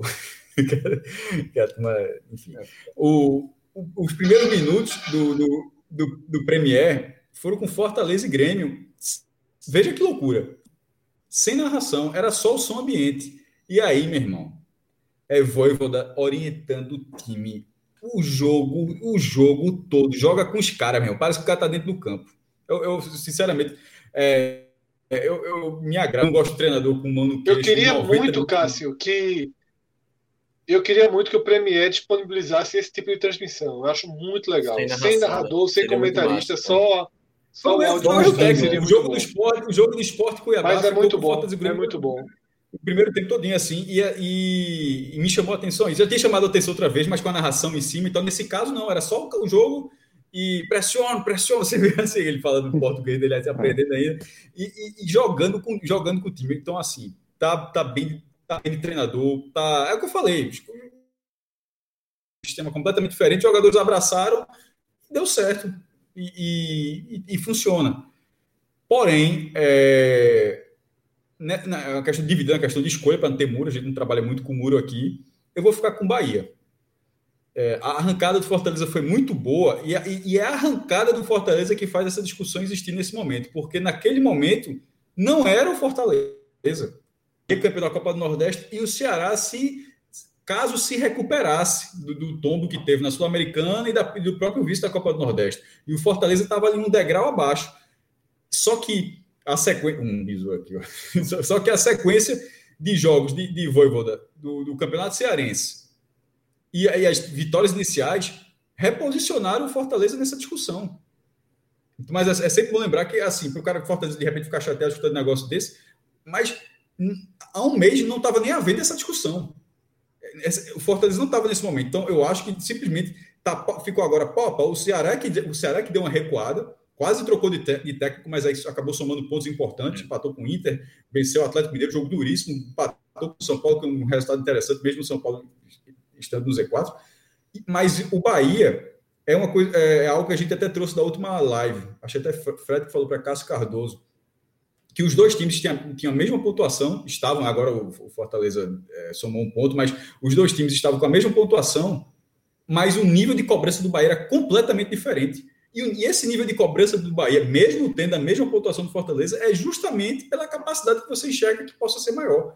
Agora, a capacidade que, que, que, que eu falo falando a longo prazo é com o campeonato se espalhando, certo? Porque se na verdade você e for projetando até o final da competição, o Fortaleza vai ser quase dois estão na Libertadores, mas a gente sabe que os times vão oscilar, a gente sabe que tem uma hora que você vai, vai, vai ficar pegar um corredor difícil na tabela, isso vai ficar quatro, cinco jogos sem vencer, outros times reagem. Isso, isso vai acontecer. É, esse ritmo de pontuação do Bahia, do Fortaleza, pelo amor de Deus, se eles mantiverem a, a campanha histórica, dificilmente acontecerá. Já deixa claro, dificilmente acontecerá, porque se acontecer, é só você projetar a colocação que está na última rodada. Mas considerando essas, essas oscilações e considerando a oscilação tanto do Fortaleza quanto do Bahia, eu acho que o Bahia tem um potencial maior de aguentar, de, de, de aguentar isso, até porque já passou por isso. Foram foi um ano todinho, o retorno de 2019 e basicamente o ano todo, 2020, eh, levando pancada, pancada, pancada, até essa troca de idade, que evitou um rebaixamento, estava mais ou menos assim, e meio que encaixou a partir do título da Copa do Nordeste, porque futebol é isso, futebol existe encaixe, existe aquele, aquele detalhezinho que se o gol do Ceará na final, que depois foi para os pênaltis, se o Ceará tivesse virado, o Bahia talvez tivesse se encaixado, futebol é isso, como a final do Pernambucano, com tudo isso, o esporte, com tudo do jeito que está, tivesse vencido o Náutico, talvez tivesse um pouco diferente. O Náutico poderia ter acusado o golpe com o vice-campeonato, aquele resultadinho que muda tudo. A Copa do Nordeste mudou o Bahia. E mudou, inclusive, nessa minha visão, para colocar o Bahia como potencial melhor nordestino nesse recorte que a gente está analisando. Cássio, o Bahia agora entra numa sequência boa, que pode ser extremamente positiva, né? América, Chape e Juventude. Né? lembrou isso. O corredor verde. Não Isso. começou bem o corredor verde. verde. Nunca, nunca vi um negócio desse. Pode, é historicamente, né? Historicamente o Bahia não, não vence em clubes verdes, né? Se fosse o América Mineiro, é, é, é, melhor, é, o melhor, né? É o melhor dos verdes para o Bahia. É agora. É agora, é agora. É agora. É, agora, é o próximo. É agora em casa. O Bahia, o Bahia, ele ano passado teve um corredor polonês que tirou o time do eixo. Esse ano a tabela não trouxe o corredor polonês para o Bahia, mas trouxe o corredor verde.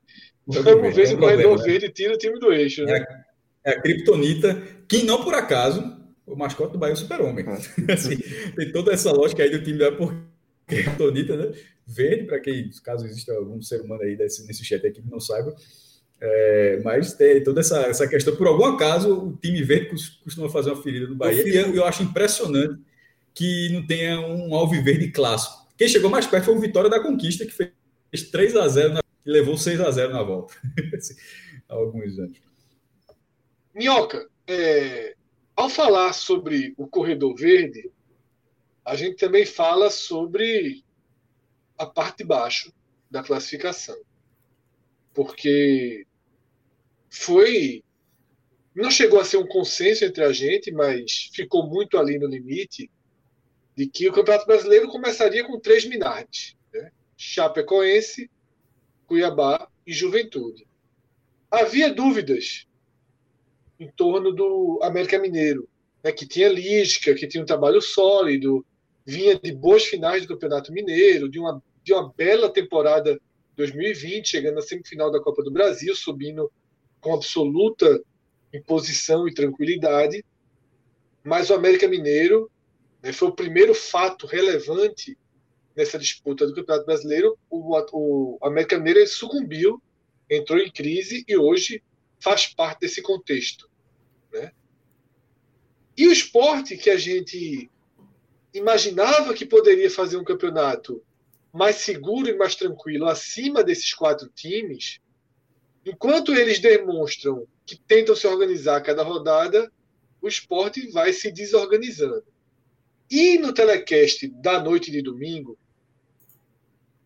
foi debatido que com esses cinco pontos que o esporte tem, em outras temporadas, a situação era muito mais crítica.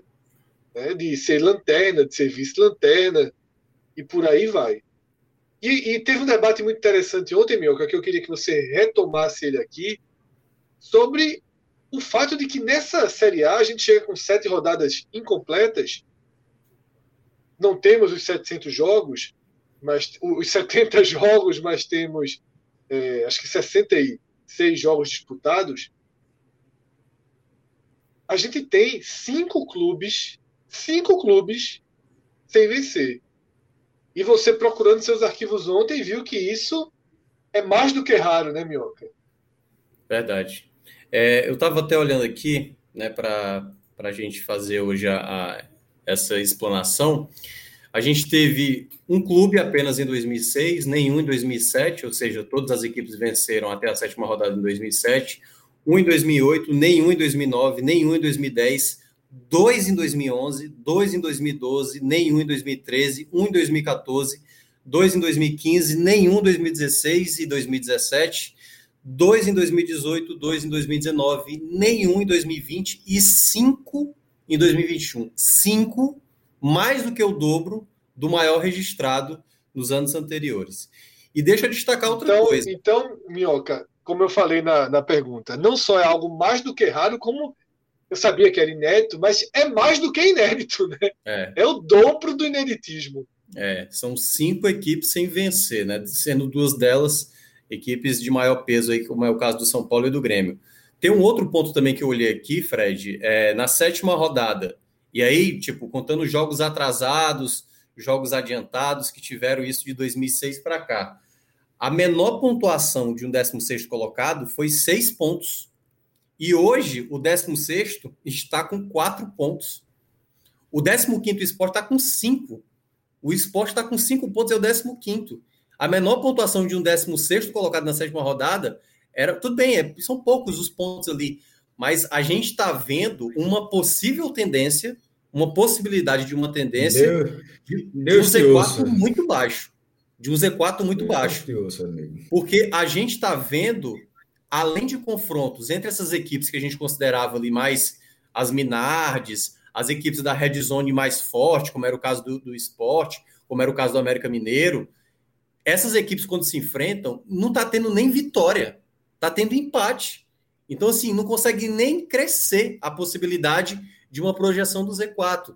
Porque se isso é no final do campeonato, a gente pode fazer uma associação, o que foi aquela reta final entre Cruzeiro e Ceará, em que ninguém pontuava ali e a pontuação foi caindo, foi caindo, foi caindo, a ponto do Ceará permanecer tendo marcado 39 pontos, né? Então a gente já vê uma influência direta em sete rodadas da Série A no Z4, que pode gerar lá na frente uma possibilidade de uma pontuação baixa. Era essa a minha pergunta, Mioca. Era, eu achava até que você não ia, ia preferir ter um cuidado e apontar isso, é. mas eu vim com essa pergunta na cabeça, né? Até que ponto esses sinais, eu acho, Minhoca, que a gente vai ter aí a, um, vai ter uma projeção muito baixa, mas muito baixa é. mesmo. Eu acho que a gente vai ver aí gente salvando 37, 38. Eu aposto em algo muito baixo. Né? Não só por, pelos números dessa largada, mas por ver os times jogando. Tá? A gente tem três vitórias nesses cinco clubes. Tá? E por que a gente fala cinco clubes? Porque sequer existe o sexto. A gente já debateu isso outras vezes. Parecia que seria o Ceará, aí vem o Ceará e já volta para a normalidade, já vence com, com tranquilidade. Tem o Atlético Goianiense, que a gente sempre fica com o pé atrás, ainda mais tendo Barroca, né? Esse aqui é um treinador que os trabalhos recentes não trazem nenhuma confiança, nem trabalhos antigos, eu não tenho nenhuma confiança em Barroca. Mas o time joga muito certinho, ele é está muito acima desse sim, hoje. Não sei se ele consegue até o final. Então, assim, não existe o sexto time. Eu já começo a achar mais fácil São Paulo colapsar de vez do que a gente ter ali o sexto time e também não acredito que isso vai acontecer. Então, dentro desses cinco times, e o Grêmio? a gente tem três vitórias. É engraçado. É, Nossa, tem o Grêmio, Grêmio. Né, que está abaixo. É. É lanterna, né? É porque, é porque o Grêmio tem dois jogos a menos, né? O, o, o... Fred, e até em cima disso, a questão, por exemplo, você falou agora do Atlético Goianiense, o Atlético Goianiense tem 10, além de ter 10 pontos, são três vitórias. Enquanto a gente Sim. vê os outros sofrendo para vencer, ele já enfileira a vitória. Que foi e o, que jogo a menos muito também. salvou o né? esporte ano passado. É, Exato. É, mas a tabela é isso. Perdeu do Bragantino agora, pega o Atlético Mineiro na próxima. Chancezinho de dar uma estacionada também tem, tem grande, tem grande. Mas, Cássio, tem, Atlético tem. Mineiro. Não, não, é o sexto time, não. Não é o sexto time, não. Mas tá é. ali, ó. Você tá, tá na vista, você é. consegue ver de longe. Historicamente, Cássio, tem curvas. Historicamente, tem curvas. A gente citou aqui o Bragantino no começo. O Bragantino viveu o drama do rebaixamento ano passado, mesmo que depois tenha, tenha ido embora e ido lá para frente. Atlético Paranaense. É, existem né? curvas, Atlético Paranaense, existem curvas. Né? O Bahia tinha uma campanha parecidíssima em 2020, parecidíssima. E terminou brigando ali na última na última definição de ponto. O Vasco nem se fala. O Vasco liderou o campeonato e terminou rebaixadíssimo. Né? Tem a, gente não é é muito raro o pacote pronto. Por mais que todos os indícios desse ano levem ao pacote pronto, que é um pacote de cinco. Então aí vai ter um que vai se salvar. Mioca, você ia fazer algum comentário. É, o seguinte, eu, eu acredito que até a 13 terceira rodada, por que, que eu estou pegando isso? É um terço do campeonato, 13 terceira rodada. Se as coisas não mudarem, eu começo a ter mais garantia dessa projeção baixa, viu? Bem baixa. Porque acontece isso em, em, alguns momentos no campeonato. Só que essas equipes, a grande questão, Fred, é porque assim, só tem duas equipes dessa parte de baixo que a gente consegue ver uma projeção de alta. Porque quando a gente viu aquela recuperação do Fluminense com o Fred, elevando tanto é que a maior pontuação de uma equipe que caiu, foi o Curitiba, com 40 e 45 pontos, então, até como a brincadeira do Maestro, né? Deveria se chamar 45 pontos, pois é, coitado do Curitiba, não poderia usar é, essa, essa numeração para escapar. Caiu com 45. Foi foda. Caiu com 45. Mas é, isso, se isso perdurar demais, Fred, se a gente começar a ver essas equipes em reação, porque assim, a gente já começa a ver essas equipes até um pouco mais competitivas. O América, o América Mineiro saiu na frente do Inter. O, o, a Chapecoense saiu na frente do Atlético Paranaense. Tem alguns momentos que essas equipes podem dar uma possibilidade, eu ainda acho que tecnicamente estão abaixo, né? Mas se não ter uma resposta nas próximas, a gente está na sétima rodada, nas próximas seis rodadas, eu já começo a imaginar que isso vai ser mais palpável. Ainda acho que vai ser baixa. Eu estou começando a projetar se não vai ser tão baixa como foi na temporada de 2019, né? Que a gente viu uma projeção muito baixa para permanência. Mas aí vai depender muito dos contextos de esporte, de América Mineiro, de Juventude, de Cuiabá, porque em algum momento São Paulo e Grêmio vão elevar possivelmente essa pontuação. Sim, Hoje, sim, sim. se a gente for estabelecer ali, Tem, aliás, é bom entender, viu, Fred? Tem dois planos de corte aí. Que um é, digamos, se um Z4 está muito distante do, do 16, a gente vai ter, tipo, beleza, para permanecer, tá fácil, mas tá fácil para quem? Para quem tá fora desse Z4. Para quem está querendo sair do Z4, vai ter que remar muito para elevar essa pontuação. Mas eu acho, sabe, Minhoca, eu ia dizendo que esses cinco times eles têm três vitórias. O esporte sobre o Grêmio, o Juventude sobre o esporte, e o Juventude sobre o Flamengo. Essas duas vitórias do Juventude é, deram essa, uma distorcida. Essa, essa, sobre, essa sobre o Flamengo. A do esporte é ok. É, é confronto direto é. Essa sobre o Flamengo vai demorar muito para ser retirado. Essa. É. E numa, condição completa, é, e numa condição completamente. Né, não é uma condição de prática do futebol na normalidade. Né? Foi é. muito, muito. Mas, só abrindo um parênteses bem pequenininho sobre aquele negócio da chuva, a, a, achei a reclamação é extremamente justa. A bola para. Tanto é que o gol, agora ter sido um vacilo do Mateuzinho, a bola Isso. para, Matheus Peixoto acerta o chute, faz o gol e outras várias vezes, várias outras vezes a bola parou. Aí só que teve uma, uma queixa muito grande disso, acho a queixa justa. Mas na dividida, eu vou fazer só aqui uma dividida. Isso é muito menos grave do que a meia hora sem VAR que teve entre Sim, aquele tema da é, gente de ontem. Que, que, não foi, que só foi debatido aqui, não foi debatido em outro lugar. Até que aconteça Isso. com o Flamengo, com o é. Corinthians, até que aconteça numa. Aquilo foi não, muito mais. Aquilo grave. que eu falei ontem, Cássio. Futebol na lama a gente sempre viu. Faz parte da. É Agora, igual. Mas ali, corrida de Fórmula 1 meia hora, se a regra do campeonato durante, durante meia hora. É... A regra do campeonato não vale. Foi um absurdo. E aqui, eu, eu, eu, fiquei, eu fiquei com a sensação, sabe? Foi um absurdo, não pode ser repetido. Aqui não pode ser a regra, pô. Isso. Então, foi um é, erro. É. O jogo não era para ter começado. Eu fiquei com a sensação que esse jogo do Juventude com o Flamengo seria adiado se não fosse já o calendário muito espremido do Flamengo. O Flamengo está com dois jogos a menos, e se o Flamengo for igual o Palmeiras do ano passado, bater em Mundial, campeão da Libertadores, chegar na final da Libertadores, não vai ter calendário para o Flamengo. O Flamengo vai ter que fazer aquela coisa de terça, quinta, entendeu? É, sexta, segunda, jogar de, de, naquele, naquela maneira maluca que a CBF faz. É, então, é, é isso, sabe? Eu acho que esse recorte, Minhoca, do Juventude hoje é uma distorção. Eu acho que o Juventude. Eu acho que muito em breve esses times estarão todos muito próximos, né, novamente. Tá? Acho que o Cuiabá joga melhor do que o, é o melhor dos cinco hoje jogando futebol. O Cuiabá tem um desempenho melhor do que os outros quatro. Tá? O esporte teve momentos que parecia que poderia ser um time mais interessante, mas ficou muito para trás nos dois últimos jogos. Além do que o esporte ele é um clube em colapso. Né? É o que eu falei, cheguei a falar aqui já nesse programa e repito, a sensação que a gente vê da Chapecoense com Jair Ventura, pontuando toda a rodada, né? né? fazendo ali já um, um, um, desempenho bem digno, né? dificultando jogos, lutando, ganhando pontos. A gente vê o, o, o Juventude nem se fala, né? somou aí seis pontos. O, o Cuiabá jogando futebol competitivo interessante, se organizando. A América trouxe Mancini para tentar esse recomeço. Aí vem o esporte e vive o processo inverso, né? Com o jogador perdendo força. Assim, é um elenco muito curto para perder força.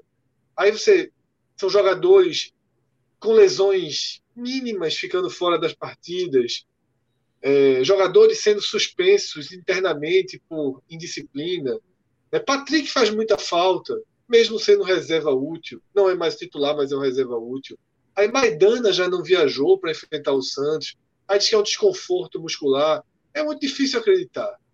Tá? Então a gente vê, na verdade, um esporte numa curva que só seria contornada com um, uma definição dos poderes do clube, né? para além da eleição. Porque eu acho que se essa definição acontecesse, ela poderia começar né, esse grupo a trabalhar de forma ainda que extraoficial até a eleição, mas a verdade, e muitas pessoas aqui na live esperam novidades, tudo, a verdade é que desde aquela primeira live né, que eu trouxe o assunto, que eu trouxe a composição, a reunião aconteceu hoje de noite e nada se define, sabe? É tudo muito empurrado com a barriga, porque o prazo acabou sendo muito confortável. Você tem até o dia 6 para escrever as chapas. E aí é muito duro falar o que eu vou falar aqui. Mas quem está lá dentro, disputando cargo, disputando fatia do poder, se preocupa muito menos com o resultado do que a gente. A prioridade é o poder. Infelizmente, e aí não tem santo, e aí não tem bonzinho. Tá? Os caras querem o poder. Isso é positivo ou negativo, se eles querem o poder para transformar o clube, não é o que eu estou questionando. Mas é, é, é, quase utópico aqui ficar pensando em, em, em todos abrirem, se unirem para ter um time mais forte na quarta, para ter um time mais forte no domingo. Parece que ninguém se preocupa, deixa pegar no fundo do poço mesmo e, e aí, se for rebaixado, tem discurso para todo mundo, tem narrativa para todo mundo. Eu acho muito, muito triste. Eu acho que todo mundo é muito lento todo mundo cede muito pouco e todo mundo espera demais. E o esporte ele pode se tornar. O, além disso tudo, todo mundo é muito amador. A palavra é amador, tem muita gente amadora é. ali. Tem gente que simplesmente é. Um, é, um, é um amadorismo com orgulho de ser amador. Porque hoje em dia tem muito disso, né? O cara ser. O orgulho de ser ignorante. É. Não estou fazendo assim. Tem um que disso, sim, o, o, orgulho disso, de, de, de, de, de, ser. De não ter conhecimento de nada. Mas aí, e, é uma lógica diferente, ele é o orgulho de ser amador, de ser abnegado, de ser uma, uma forma diferente e tal, que não está funcionando e não se cede, não, não se não cede para nada. É, o, o, prazo do esporte, acho que é 16 de julho, né? Veja só, seis. uma posse. Se, não, não, seis para chapa, 15 para eleição. É. é. então, que, veja só, tem muita rodada, não, sei de cabeça quanto, quanto tem aqui, mas tem muita rodada para lá. E, não, e, e, primeira, divisão, primeira divisão, na segunda divisão, na segunda divisão, era muito difícil a situação do Náutico. Hélio chegou, salvou o Náutico. Porque na, na segunda divisão, o campeonato é muito mais homogêneo. Mesmo que você tenha toda a crise do mundo, o campeonato é muito mais, muito mais homogêneo. todo jogo é ganhável. É, todo jogo é ganhável, todo, todo jogo é pontuável. Ou quase, todo, ou quase todos. Todo, é. Ou quase todos os jogos são, são pontuáveis ou ganháveis. Na primeira divisão, e assim, é foda estar tá dizendo isso, porque isso é o óbvio ululante. É, é por isso que eu falo, é o orgulho de ser amador, então, porque se eu sei, tu sabe, todo mundo tem que saber. Primeira divisão não dá espaço para isso. É, se você oscilar, como eu falei aqui, oscilar no campeonato, passar quatro, cinco jogos, isso é normal, mas de vez em quando é porque você está pegando. Pô, você não ganhou porque pô, tu jogou duas vezes fora de casa, tu pegou é, o Grêmio num jogo, no, no, depois foi, foi, fazer um jogo em casa contra o Palmeiras, que é duríssimo, sai, pô, então era muito difícil você pontuar. Eu estou falando num cenário desse tipo, mas de uma forma geral, se, onde você onde você tem jogos pontuáveis, e aí o nível de jogos pontuáveis é muito menor que da Série B, e você não pontuou, por exemplo, o Sport já passou dois, o Sport somou um, perdeu do Juventude e empatou com o Cuiabá. E detalhe, nessa troca, não, o Sport não merecia ter perdido o Juventude mas não merecia. Na verdade, o, o Sport tem um ponto, ele não, ele não teve para fazer Corinthians mais no meio ainda. Ele não, merecia, ele não merecia ter perdido o Juventude, mas ele merecia ter perdido o Cuiabá. Ele trabalhou por esse ponto. Nesse confronto direto, é. ele merecia ter um ponto. Tem um ponto nesses dois jogos. Poderia, e desses, você colocar desses 180 minutos, o Sport só jogou, só teve um tempo decente, que foi o primeiro tempo contra o Juventude. Só isso. O segundo tempo foi ruim e os dois tempos contra o Cuiabá, contra o Cuiabá foram horrorosos. Então, nos poucos jogos acessíveis que você tem, você não pode ter um desempenho desse. Porque na Série B, na série B por exemplo, você teve esses dois jogos, os, os próximos possivelmente seriam semelhantes, então você continuaria tendo chances. Quais são os próximos do esporte? Para ficar muito claro. O próximo do esporte é contra o Santos na Vila, venceu uma vez na história, uma. A outra vitória que foi em São Paulo foi no em 96, mas na Vila Belmiro, onde vai ser esse jogo, só foi uma vitória. E depois volta para jogar em casa com o Palmeiras, pô. Que é o Palmeiras que, nesse momento, com o Flamengo dando brecha, até que eu falei, nos últimos dois jogos, o Flamengo perdeu dois jogos, com o Palmeiras jogando no dia seguinte. Palmeiras, meu irmão, era o Flamengo dando brecha o Palmeiras respondendo no dia seguinte. Então, nesse cenário, o Palmeiras vem é, para tentar uma corrida pela liderança. Vai ser um jogo duríssimo. Aí você, aí nesse momento, o esporte já está quantos jogos sem. Está três jogos sem, sem vencer, né? A lógica, veja só, se o esporte for contra a lógica, mas a lógica é perder esses dois jogos, certo? A lógica é perder do Santos. e perdendo o Palmeiras. Porque o jogo do Palmeiras é aquele jogo que você perde de casa e não ofende ninguém. Você perde porque você pode, porque existem jogos pontuáveis. O que não podia era empatar com o Cuiabá, era não pontuar com o Juventude. Mas se você perde esses dois jogos, aí você vai para um jogo duríssimo contra o Atlético Goianiense. E se você olhar no calendário, até o jogo contra o Atlético Goianiense, não mudou nada no esporte, pô. Então, o time que hoje nada, tem cinco pontos. Nada. O time, pela, pela, pela cronologia, pela, do, da, da agenda, pela agenda que foi proposta, o esporte tende a enfrentar o Atlético Goianiense com mais duas derrotas, porque será uma surpresa se não perder os dois jogos. Só na 12 segunda rodada, Cássio. Só na 12 segunda rodada, ótimo. contra o América fora. Pronto, se não perder, ótimo. Se não, não perder, ótimo. Mas se der a lógica, o esporte perde esses dois jogos e vai enfrentar daqui a uma semana e sem ter mudado nada. E veja o que Fred falou agora: décimo, décimo segundo jogo. É um terço do campeonato, meu irmão. Que é 38 rodadas, 13 é um terço, né?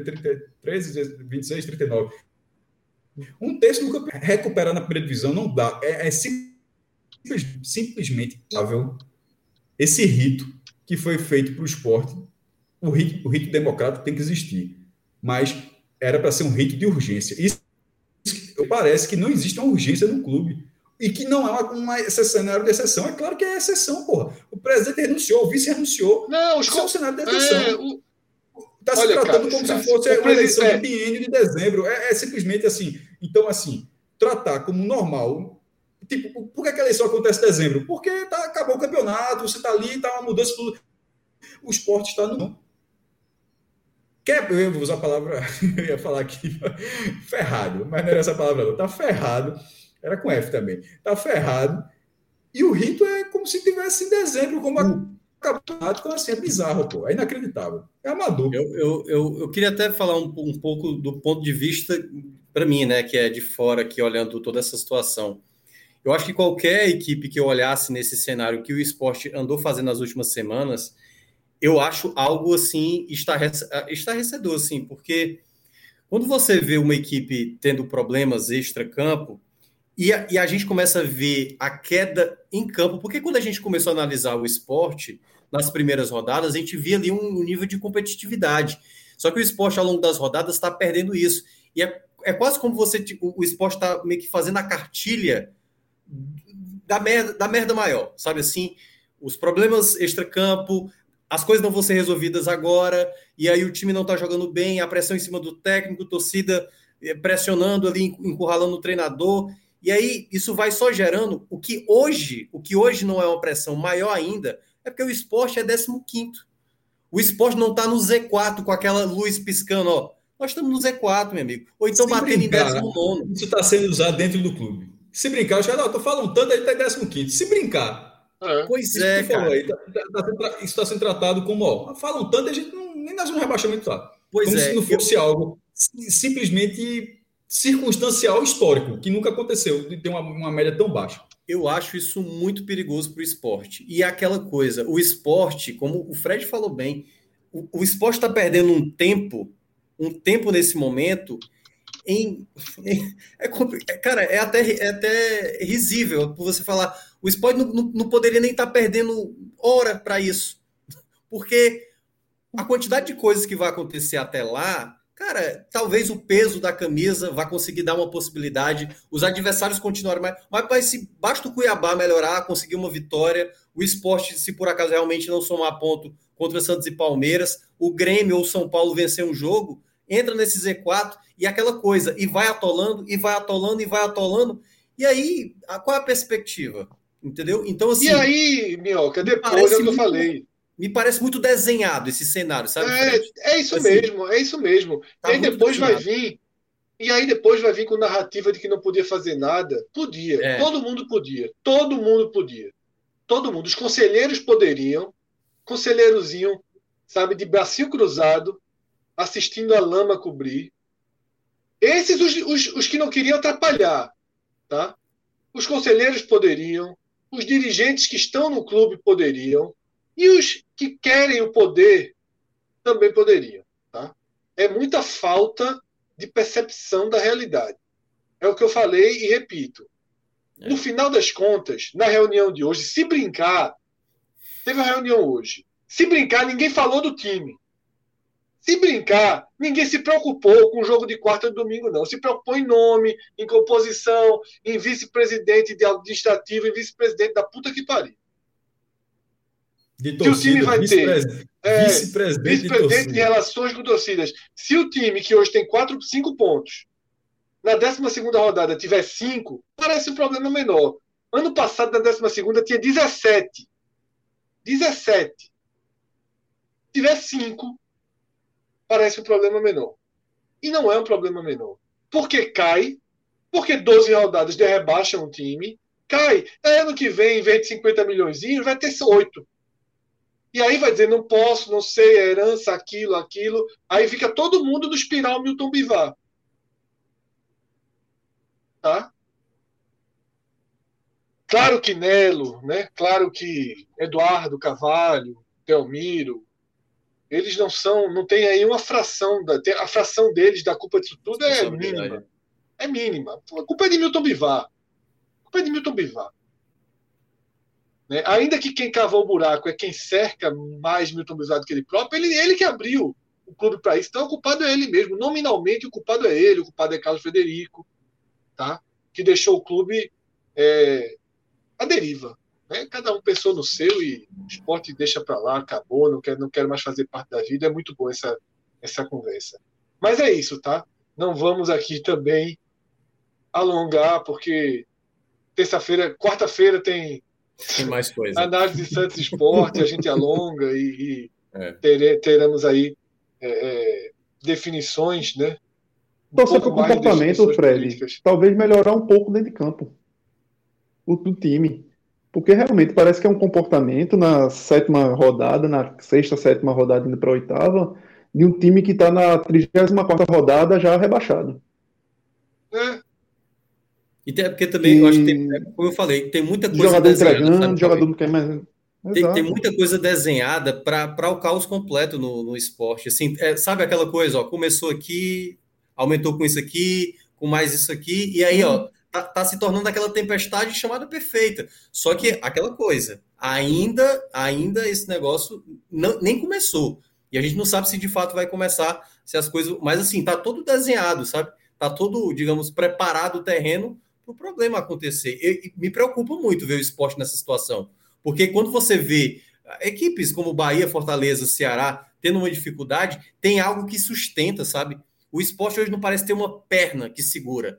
Tipo assim, não tem tá, presidente. Um, tá um sopro, velho. Tá um sopro de, é. de cair é. geral, assim, sabe? Tá muito difícil imaginar. Ao que uma... tudo indica, Minhoca, ao que tudo indica, dia 16, o esporte terá um, uma estrutura política, administrativa, muito melhor do que teve nos últimos anos.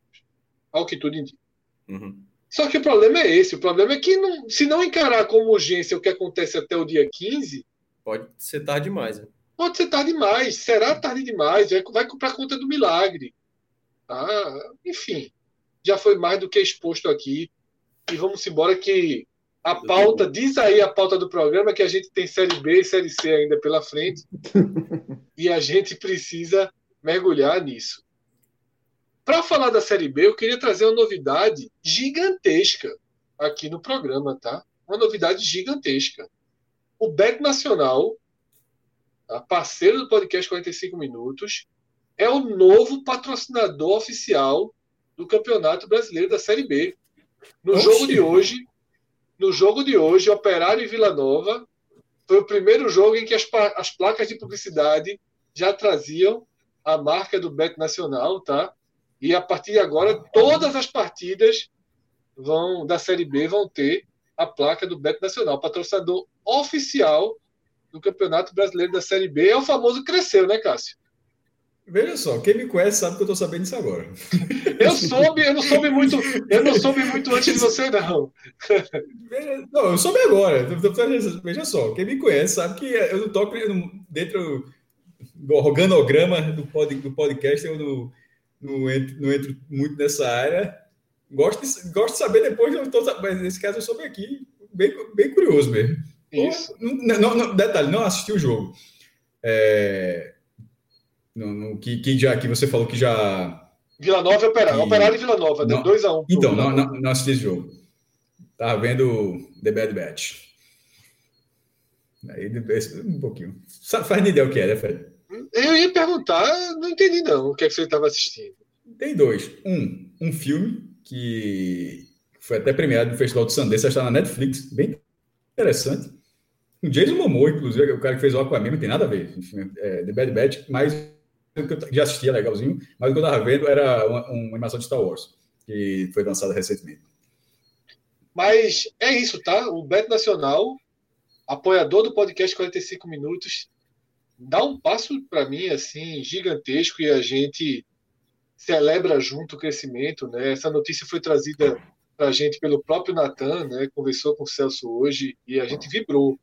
Né? A gente ficou realmente muito feliz em ter aí o Beto Nacional como parceiro oficial do Campeonato Brasileiro da Série B.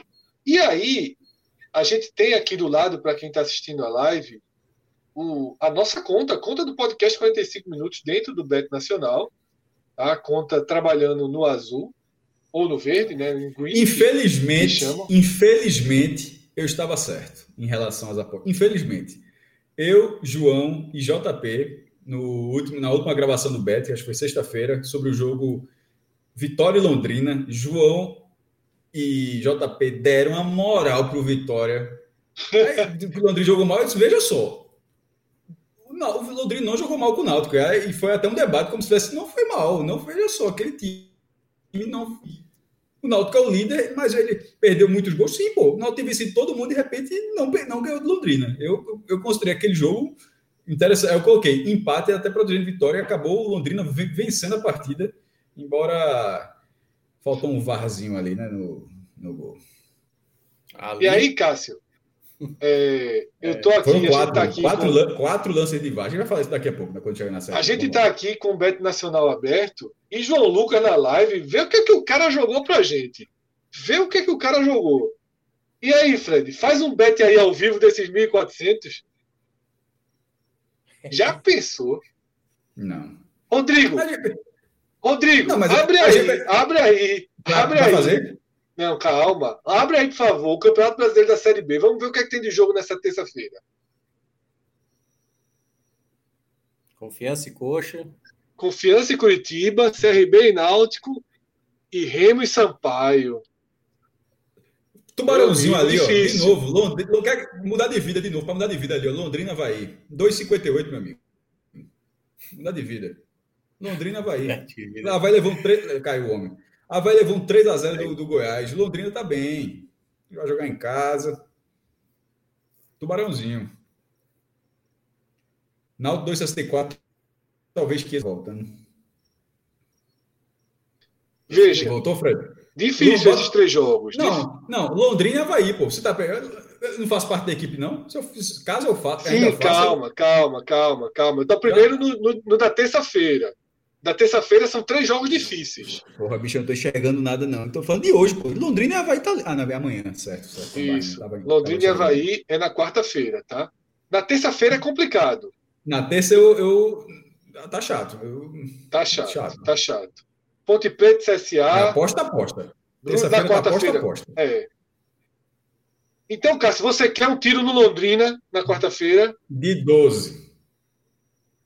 De 12. Rodrigo, 1.400. Não, porra. não, porra. Rodrigo, não, Rodrigo. É... Não, não, não, isso não, não, não, isso é um apurado. Isso é, é. Não, eu tava brincando, eu tava brincando, eu tava é, brincando, eu tava brincando. A gente, a gente tem uma regra dentro não, da nossa estratégia, a gente não, a gente não aposta mais do que 10% aí do nosso, não, não pode. É do nosso total. Sei lá, tá? 50 ali, pelo amor de Deus. Cássio, esse é o hino Londrina a gente ia ter mais o que se preocupar na quarta-feira. Porra, esse, ó, ó, ó Bim, pô, pô, esse Discord, essa é uma sacanagem, pô. Como é que é Discord, no caso para mim, como é que pode ser negativo o fato de eu não querer uma aposta de 1.400 reais? Pô, eu tô sendo certo na história, eu não tô sendo errado, não, pô. Eu não tô sendo Discord, não, porra. Como é que eu posso estar sendo Discord se eu tô protegendo? Eu tô sendo ponderado da história. O Discord é o cara chegar uma loucura dessa do nada, bota 1.400 aí no Londrina. Não, Rodrigo, Rodrigo, Rodrigo, cinquentinha no Londrina. Cinquentinha no Londrina a gente vai. Não, peixinho, peixinho. Peixe, não, não, não, não. Dá para ser um peixinho. Peixinho, peixinho Londrina. Peixinho. Tô confiante.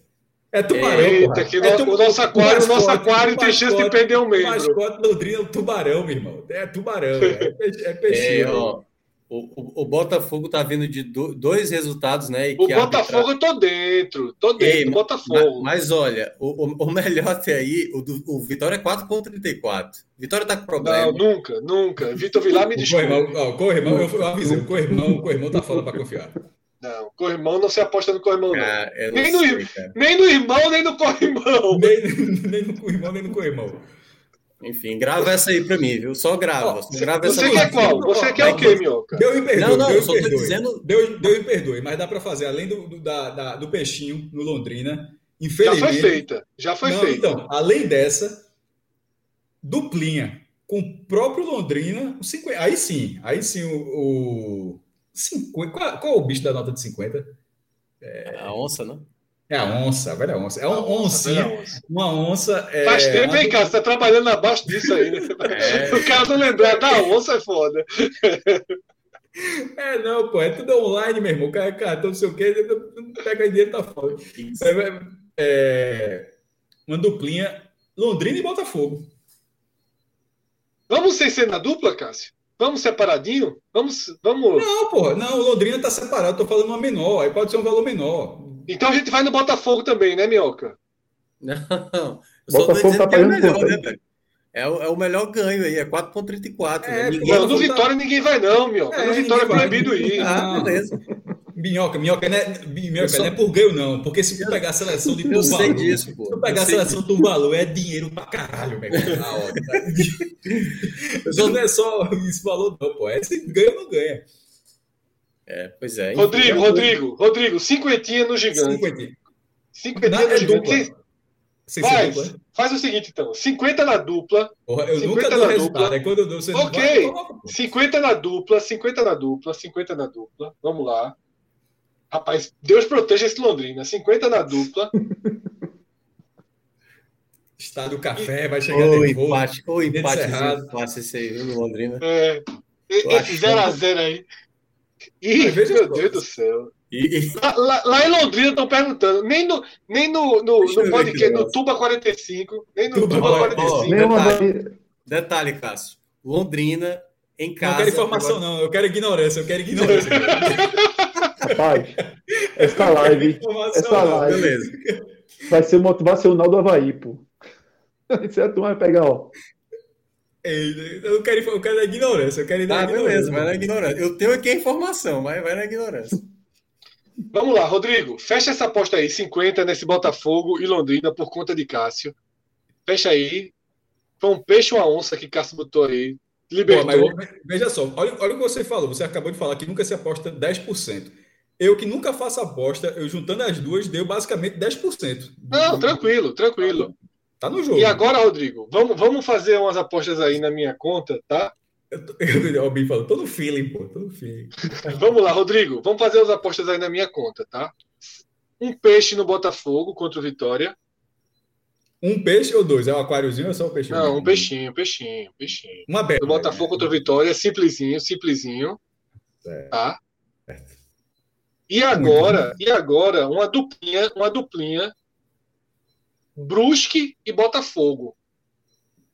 E aí joga a onça. Eu digo a tu, o Brasil de Pelota vai ganhar o jogo. Beleza. O Brusque perdeu do Vitória, perdeu, perdeu do Vasco. De, de, meu irmão, desde que o cara apontou na televisão ali com a camisa do Brusque, meu irmão, saiu do trilho. saiu do trilho. Saiu. Oh, deixa, deixa eu trazer uma informação. Hoje, hoje teve Operário e Vila Nova. Vila Nova era 19, certo? Tava mal e venceu lá o Operário. O Operário já bateu. Sabe é isso? Cara, então, série B. É, é, da é... série B, da série B é isso, tá? Depois a gente faz da A. Vamos fazer hoje só a série B. Não vamos, não vamos trazer a quarta-feira. Não, eu, não, eu vou antecipar o bet. Não, eu vou antecipar o bet. É o joguinho da Vila com qualquer outro, meu irmão, na duplinha. Não tem mistério, não. Tem, não tem mistério nenhum. Você pega o jogo da Vila e faça sua múltipla com qualquer outra partida. É certo, velho. Então é isso, tá? apostas feitas no próximo programa, só na quarta noite, né? Na quarta noite a gente faz a checagem, porque essa rodada da Série B na quarta noite. Ali, na mentira, chegou a digitar 1.400 ali do jogo agora. Não, ali, ali foi um susto. Mas está feito, tá? Nossas apostas estão feitas. Na live da quarta-feira a gente faz aí a conferência do que é do que é que deu, tá? Então é isso, betnacional.com. Alguns avisos importantes, tá? Alguns avisos importantes. Se você ainda não tem sua conta no Bet Nacional, que tem odds né, sempre as melhores do mercado, sempre muito interessante, você faz sua conta, digita o código Hoje Tem Bet, que é o programa que a gente grava em parceria com o Bet Nacional. E aí, além dessa, dessas nossas apostas, às vezes com base, às vezes no feeling, a gente tem Pedro Pato, um tipster, um profissional dos melhores do país no segmento, que participa com a gente, traz uma visão muito mais aprofundada sobre as odds tá, de cada jogo. Então, abre esse horizonte. Então, três a quatro vezes por semana a gente lança o nosso feed de podcasts, esse Hoje Tem Bet, que é uma parceria, um podcast 45 minutos com a Bet Nacional. Se você colocar o código Hoje Tem Bet, quando você abrir sua conta, você ganha 10 reais. Tá? Na hora. E não é 10 reais que você precisa postar 300 vezes para recuperar esse dinheiro, não. Basta colocar os 10 reais, fazer uma aposta. Você coloca 20 reais do seu dinheiro, faz, ganha os 10, e basta fazer uma aposta que você já pode tá, retirar esse dinheiro. E, outra, e outro ponto importantíssimo. A partir de agora simplificou demais fazer o depósito. Você faz rapidinho, no Pix. Tá? Você não precisa mais de todo aquele processo burocrático, esperar muito tempo no cartão de crédito, está tudo automatizado, você faz um Pix rapidamente, você tem o seu saldo na conta, você pode fazer a aposta, tá?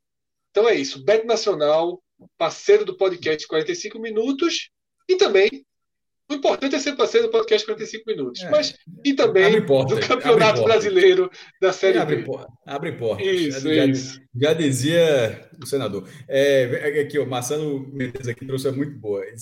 Havaí e Londrina, esse cara é especialista, viu? Era me, do, menos 2 mil gols. Quando o cara fala isso, para mim, já, já ganhou o debate. Velho. Marcelo trabalha forte. Marcelo trabalha forte. Quando o cara já traz, quando, o cara já traz mercado de gols, como, como o Pato fala, mercado de gols, eu já vi que o cara traz. O cara que, é o que, Pato, que é o que Pato trabalha fortíssimo também, né? Não, não é trabalhada. Né?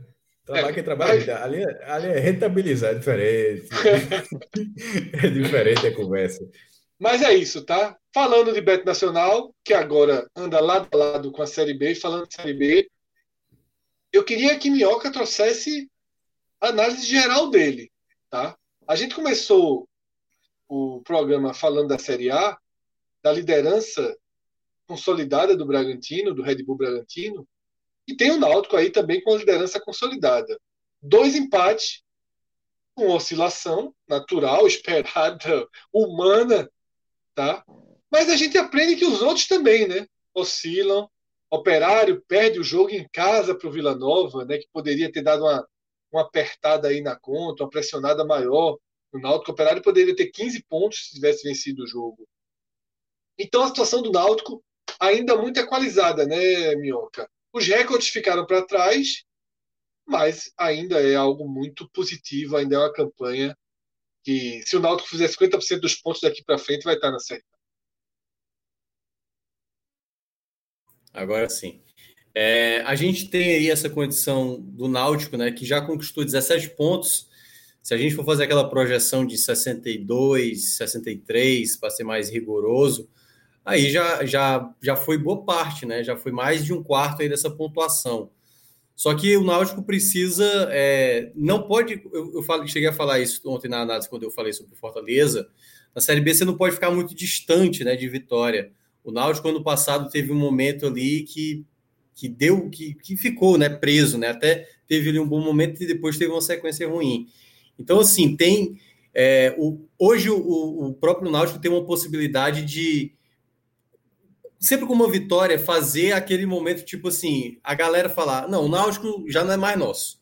Vamos brigar com essa galera aqui, quem está na terceira colocação, na quarta colocação, e tem uma galera ali que está chamando um pouco mais de atenção. Já, você já começa a ver uma, uma recuperação, embora ainda oscilante, do Vasco, vence o jogo, perde o outro, né? Acaba é, não tendo uma sequência de vitórias. Então, para o Santa Cruz, para o Náutico ter essa sequência de pontuação, é muito importante não ficar emendando muitos empates, porque isso se torna aquela coisa da, da preocupação, né? O torcedor ficar um pouco preocupado. Eu acho que um ponto também que fica sempre a desejar na Série B, que até o, o já falou, é, é um pouco da incerteza do, dos erros de arbitragem, né, cara? Assim, acontece com. Assim, todo mundo fica à mercê, sabe? O que aconteceu com o Botafogo poderia ter acontecido com qualquer clube ali. E aí, uma situação que poderia mudar, porque seria um gol do empate do Botafogo, era uma outra perspectiva. O Botafogo, agora com duas derrotas, já tem uma pressão maior, Chamusca já fica ali numa, numa situação delicada. Então, eu acho que para o Náutico, a situação ela é, é aquela de tentar voltar a buscar essa vitória a todo custo, para fazer mais gordura para o quinto colocado. Eu, eu, até por vezes eu vejo muita gente falando: ah, não, a vitória do Goiás agora aproximou. Esquece. É quinto colocado. A primeira meta sempre é quinto colocado. Então, secar é muito importante né, para o Náutico. E eu acho que vai depender muito dessas escolhas, sabe? Que o próprio Hélio também vai escolher, porque tem alguns jogadores que eu comecei a ver do, do Náutico tendo uma, uma, uma, leve queda de rendimento. Alguns jogadores, por Chiesa, eu acho que não jogou nada bem no último jogo. Acho que foi um jogador que até perdeu chances que ele não costuma perder. Né? Assim, Inclusive, assim, é, não joga né, nessa terça-feira, né? já, já dando a segurada nele. É, possivelmente o que Paiva é o, é o, mais provável, é a possibilidade, né? Mas assim, tem muita coisa ali do. O, até teve o empate contra o. Foi Londrina, não foi aquele empate fora de casa? Foi o primeiro empate, Sim. né? Pois Sim, é. Londrina. Londrina e Remo. É, quando você vê aquele contexto ali de, de um empate fora de casa, eu até cheguei a falar, eu até vejo uma possibilidade desse empate acontecer. Porque é, é difícil, cara, você manter uma, sabe, 100% e entra um pouco desse peso de você sempre ser o primeiro colocado, de não perder. E aí eu vou até trazer um pouco do que eu vi em 2018 com Fortaleza. Fortaleza teve duas sequências ruins, Fred. Teve um momento que acho que fosse quatro ou foi cinco jogos sem vencer, perdendo até para times que estavam no Z4, na época o Sampaio Correia. E ali naquele momento houve uma desconfiança, tipo, esse time não vai subir. Esse time, uma hora vai ter a sequência negativa, não vai conseguir manter esse ritmo. E aí é isso. O Náutico não pode se, sabe, se permitir a, a, a ah, não, mas estamos em primeiro, ah, 17 pontos em oito rodadas, tá ok. Eu acho que tem que sempre buscar algo a mais. Eu acho que esse é o ponto mais importante para a equipe do, do Náutico para manter assim essa possibilidade sempre real. Porque quando cai, aí começa a mudar os parâmetros, né? É não, é quinto colocado, é não, é permanente. Aí eu acho que já muda o panorama. Cássio, tua impressão né, sobre esse Náutico, né, o que é que tem de solidez Aí o, o quanto esses dois empates podem interferir, por tudo que a gente já viu da Série B, pelo que a gente está vendo, eu, eu acho que a tranquilidade hoje ainda é muito grande. Né? O trabalho é muito correto, tudo. Eu acho que qualquer, qualquer visão diferente disso é ansiedade. Apenas ansiedade, como se o campeonato fosse acabar daqui a 20 dias. É uma maratona, e, e como o Minhoca falou aqui, exemplificando dois trechos negativos daquela bela campanha de Fortaleza. Né? Então, queria tua visão, Cássio, dessa segunda parte, digamos assim, da largada do Náutico, com dois empates, com oscilação e com aproximação ainda muito tímida né, dos perseguidores. Pô, é... É, é uma oscilação de resultado, mas eu vou conseguir ver, eu acho, vou ver a história. O jogo do Londrina, eu tratei, eu coloquei até no título no, no, no meu blog, desde ali eu achei o ponto aceitável. Ah, mas o Londrina estava na zona de rebaixamento, ah, não tinha vencido ninguém. O tempo de recuperação é, acabou sendo menor, aquele jogo foi é, no, meio de, no meio de semana, de, é, de tarde, o Náutico jogou sem Vinícius, e o outro time fez uma boa partida, inclusive confirmando ela contra o Vitória. Ah, é, o Londrina tem, apesar de estar na situação, ele não tem tantas derrotas na temporada, não. Ele é sempre finalista do Campeonato Paranaense, é, que vai estar tá bem atrasado ainda, vai jogar só. Ganhou o jogo de ida da semifinal, inclusive, contra o Operário. é, é, Londrina Operário, Londrina ganhou o primeiro jogo e a volta vai ser em Ponta Grossa, mas acho que só em julho agora. Enfim, eu não achava aquele jogo é, na mão como se foi como foi tratado. Ah, o time está na zona de rebaixamento, então você ganha fora de casa. Não, não, era dessa forma. O jogo foi bem disputado, foi um jogo com 35 finalizações.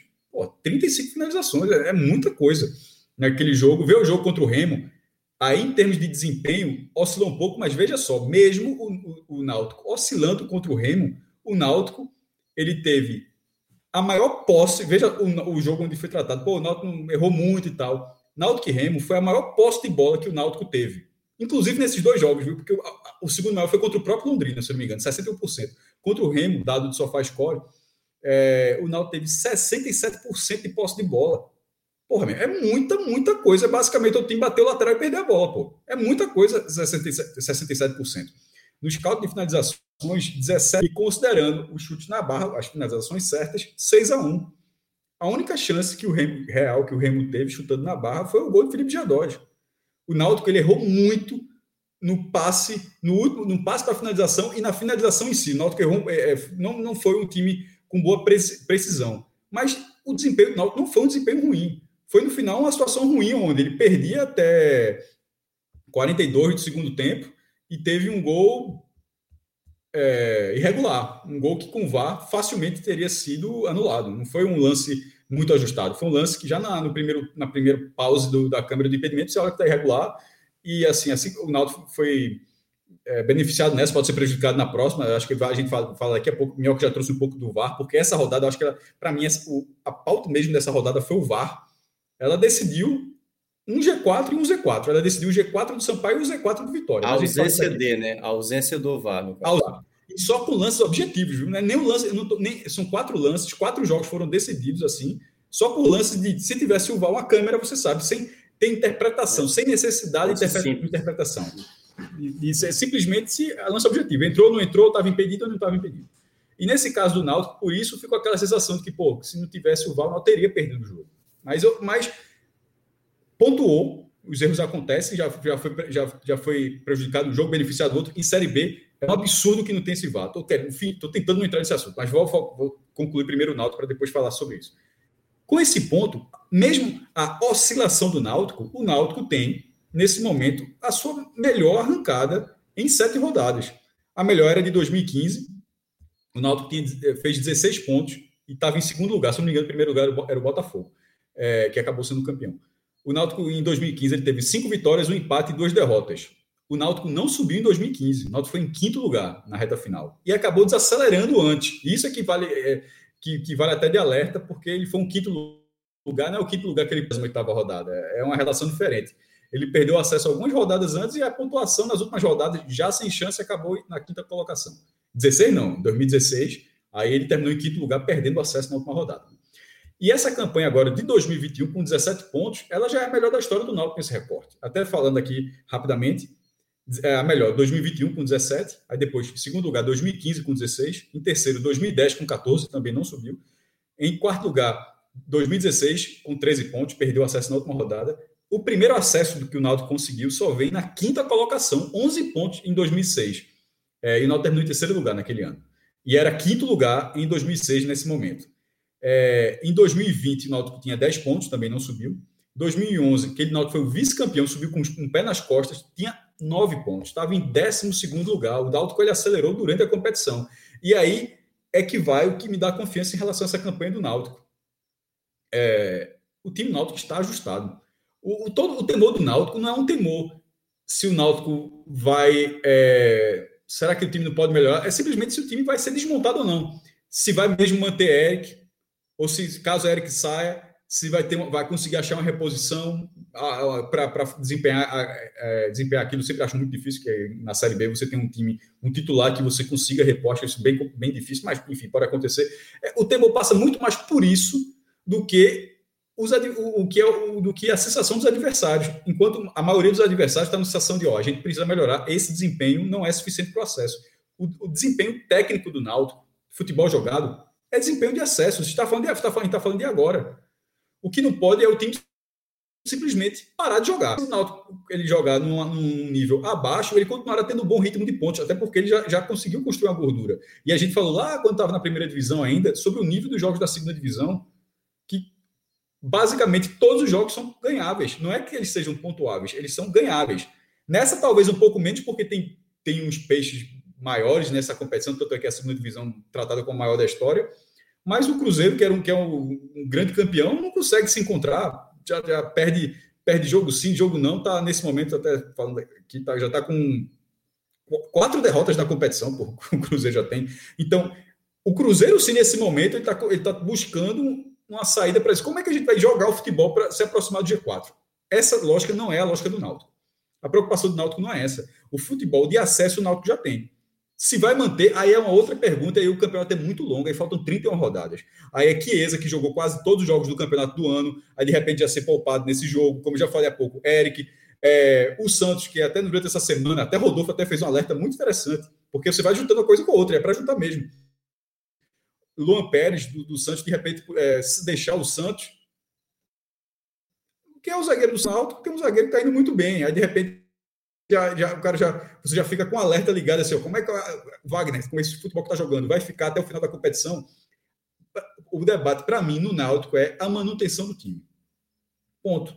Porque se fosse. É, como já aconteceu, o Atlético Mineiro quando foi rebaixado. Um, Atlético Mineiro, sem crise, assim, no caso, foi rebaixar crise, não, uma crise não tão grande, financeira, tivesse o time completamente ajustado, ninguém está questionando isso o Atlético Mineiro, porque você sabe que aquele time tinha uma capacidade maior de manter aquelas peças, ou de repor aquelas peças caso perdesse alguma.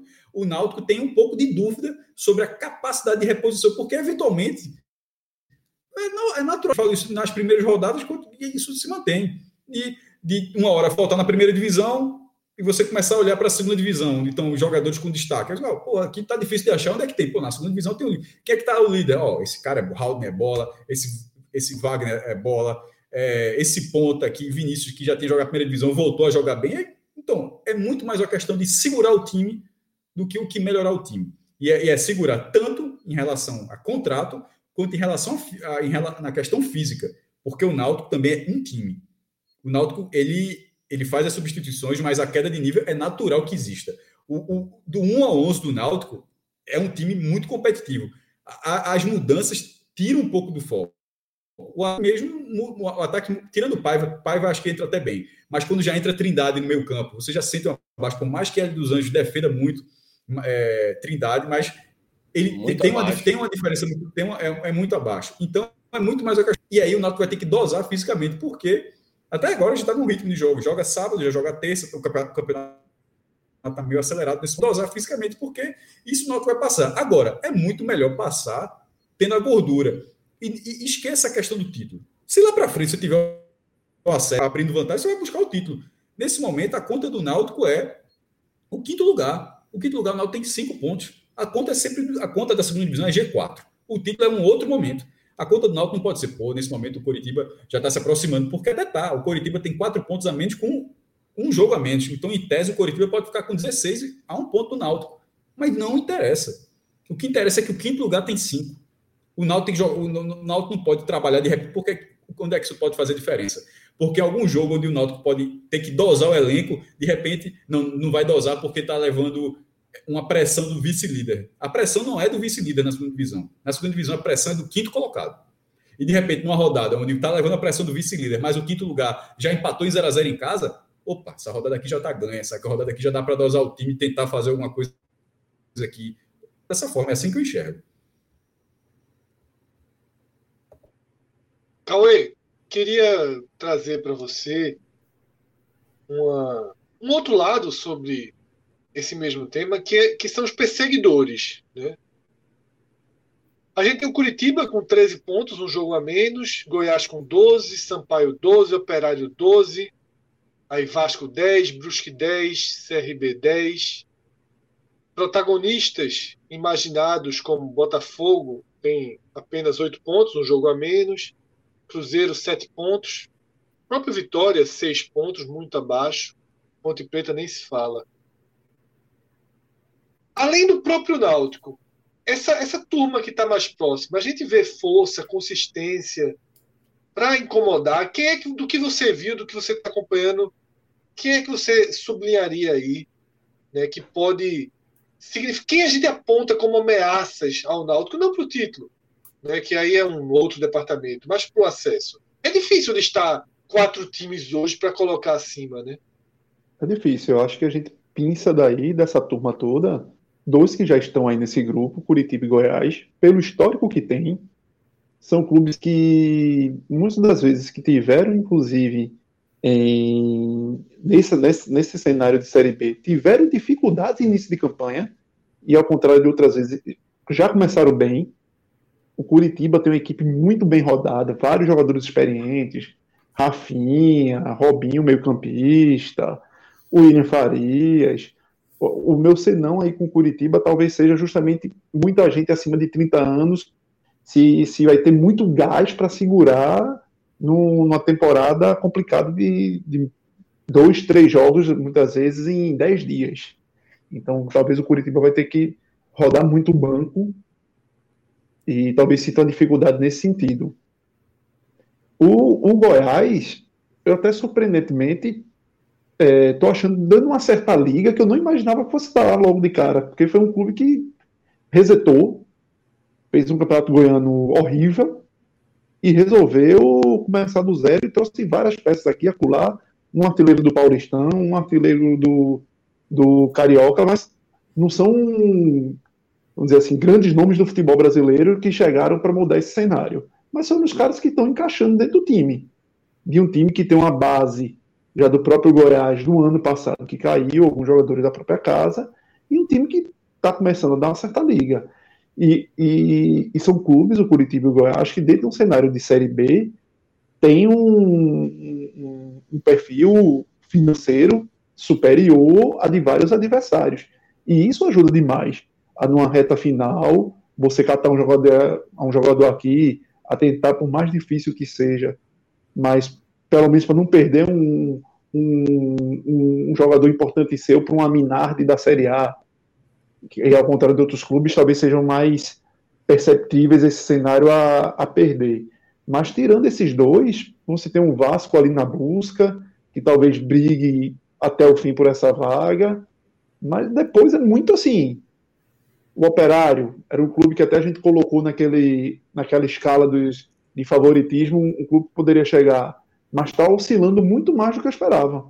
Eu não imaginava o Operário, por mais que a, a Série B seja esse perde ganha muito grande, mas o Operário tem perdido, tem desperdiçado uns pontos é, que não fossem necessários perder nessa conta do, desse perde-ganha aí gigante de uma, de uma Série B. O Sampaio Correia eu acho que é totalmente um.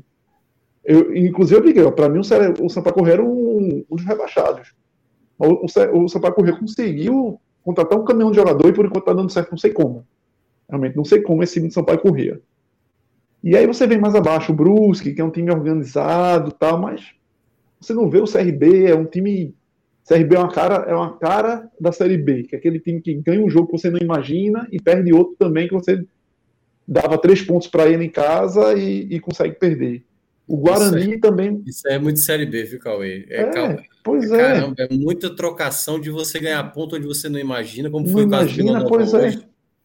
Você então não vê, não, não consegue enxergar uma consistência no, nos demais times que estão aí nessa fila. O Botafogo foi prejudicado, talvez tivesse seis pontos aí, tivesse num cenário muito superior, numa outra, numa outra conversa né, hoje aqui com a gente de patamar. Mas também não é um Botafogo que você vislumbre um time para ah, vai voar e também tem muitos problemas econômicos financeiros. Então, lateral esquerdo já no, no na mira do, do Internacional. É um time que botou dinheiro vai vai vai levar. Então, é difícil você visualizar, além de Curitiba e Goiás, que eu acho que tem alguma consistência de elenco e de, de instituição clubística em si, um outro clube, além do Vasco, ali rondar pela camisa. Tá difícil o trio, O trio, o Cauê, o trio Vasco, Cruzeiro e Botafogo não sobe junto, não. Não, eu acho muito difícil, muito difícil. A, a remada do Cruzeiro hoje deve ser gigante. Porque você já viu hoje o Cruzeiro, o São Paulo com 12, o Cruzeiro com 7. Ainda dá, ainda okay. dá, ainda dá. Ainda dá. Só que não tem sinal nenhum de que começou, né, de melhora. Né? Você não vê. E aí você já vê o quê? Até por essa mudança de, de, de regra de treinador, já foi dado um tiro. Já tá com Moza. Quantos tiros? Não, não tem aqueles muitos tiros que muitas vezes na Série B serve de demitir, traz um treinador, opa, dá um fôlego, ganha duas, três, tô de volta no jogo. Tô de volta no jogo. E o Cruzeiro não vai ter como outras possibilidades, como foi com o Filipão ano passado, que quando parecia morto, ressurgiu e quase chega. Talvez não tenha esse efeito é, do treinador trazer uma motivação a mais e mudar todo um elenco ali somente no motivacional. Então, é, é eu não enxergo esse time do Cruzeiro e até em qualidade, não é aquela coisa, ah, tem um elenco super bom e não está encaixando. Não. É um elenco não, longe disso, longe mediano, disso. Mediano. Para uma Série B, não é nem o melhor elenco. Se você for olhar, eu acho, eu acho que o, o, o, elenco, por exemplo, de um Vasco é, é superior. É melhor, é melhor. É superior do Cruzeiro. Então, o Vasco é que eu, eu tenho a sensação que chega. Eu tenho a sensação Exato, que eu acho, eu acho que o Vasco tá, tá naquela linha de eu estou entendendo a competição. Perdeu aquele jogo com o Havaí em casa, mas tá compreendendo como vai ser jogar esse campeonato. E, e eu acho que vai pegar esse ritmo. O Botafogo, eu até acredito que tenha pego isso antes do Vasco. Esse ritmo de jogar essa competição. Só que é mais Só fraco. Né?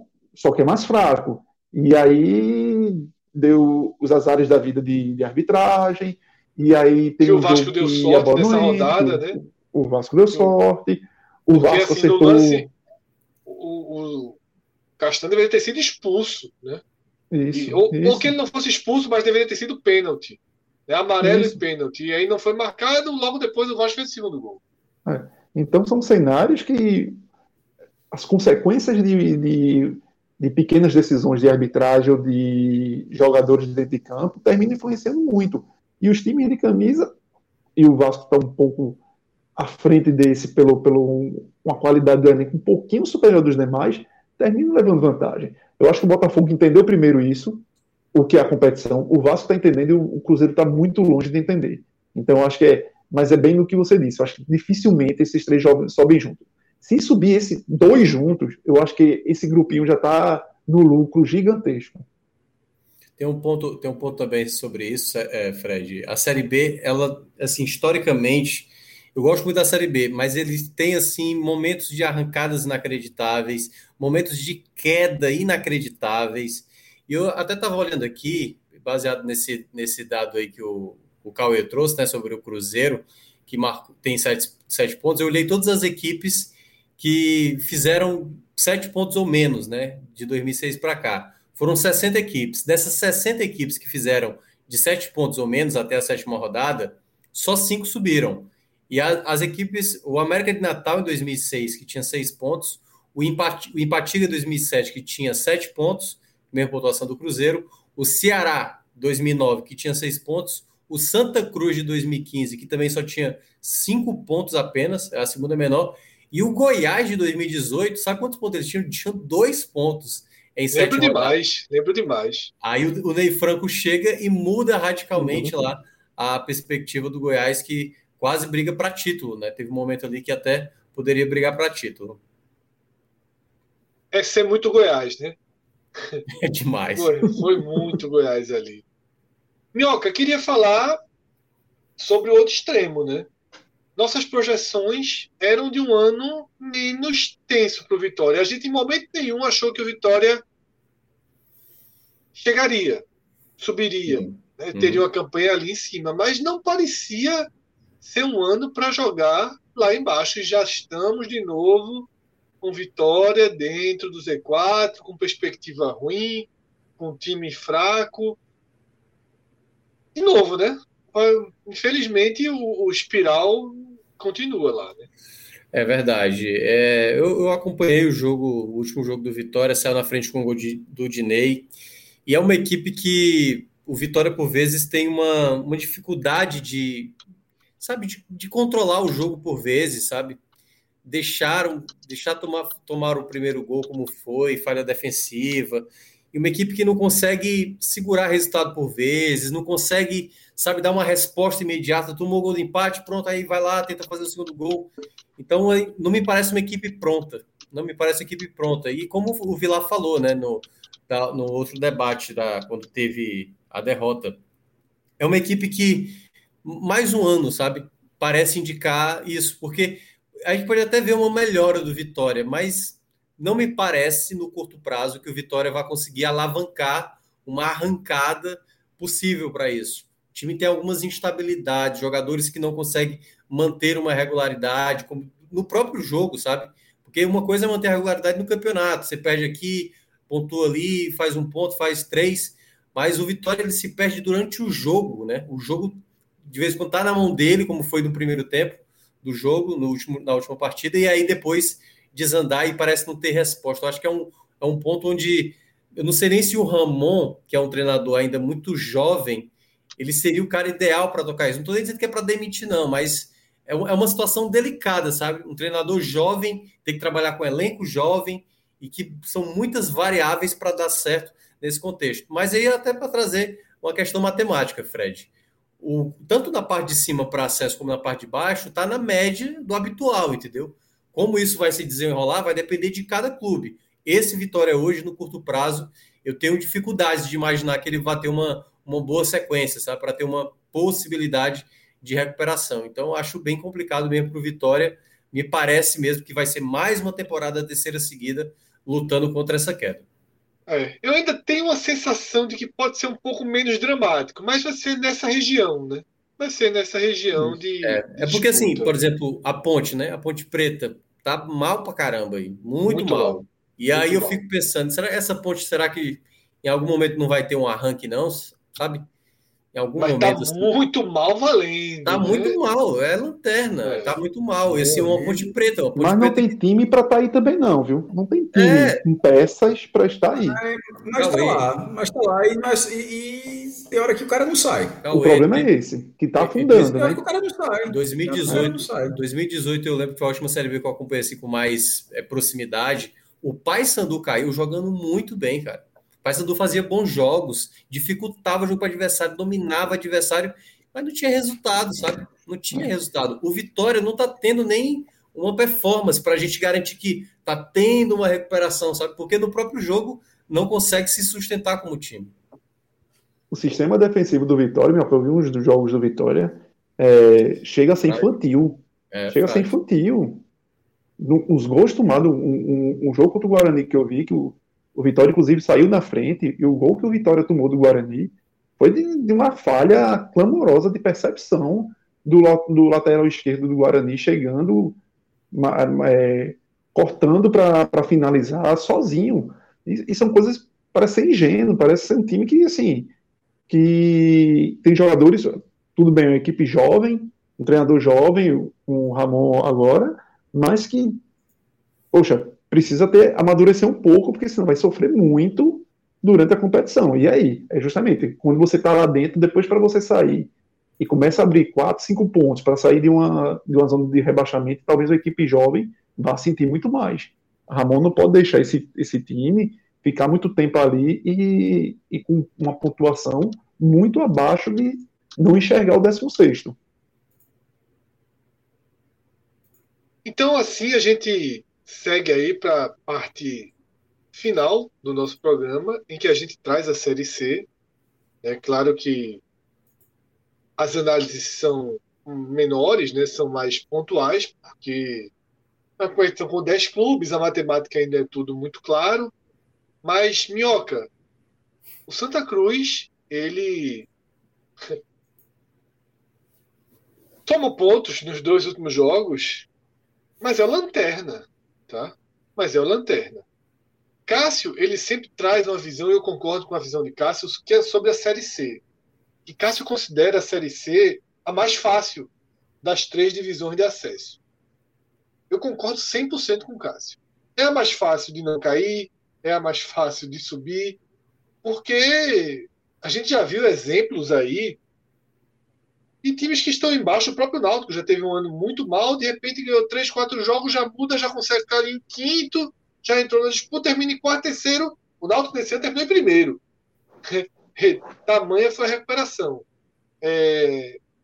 Sem entrar muito no futebol, que é um colapso total, que não demonstra grandes sinais consistentes de uma melhora para isso. Mas matematicamente ainda dá para o Santa pensar em qualquer coisa, né? É claro que a torcida é. hoje passou a fazer contas para o acesso, mas não temos aí um, um muro intransponível não para o Santa pensar em virar o turno, por exemplo, e na reta final aí se aproximar da briga por uma vaga né, na, na segunda fase.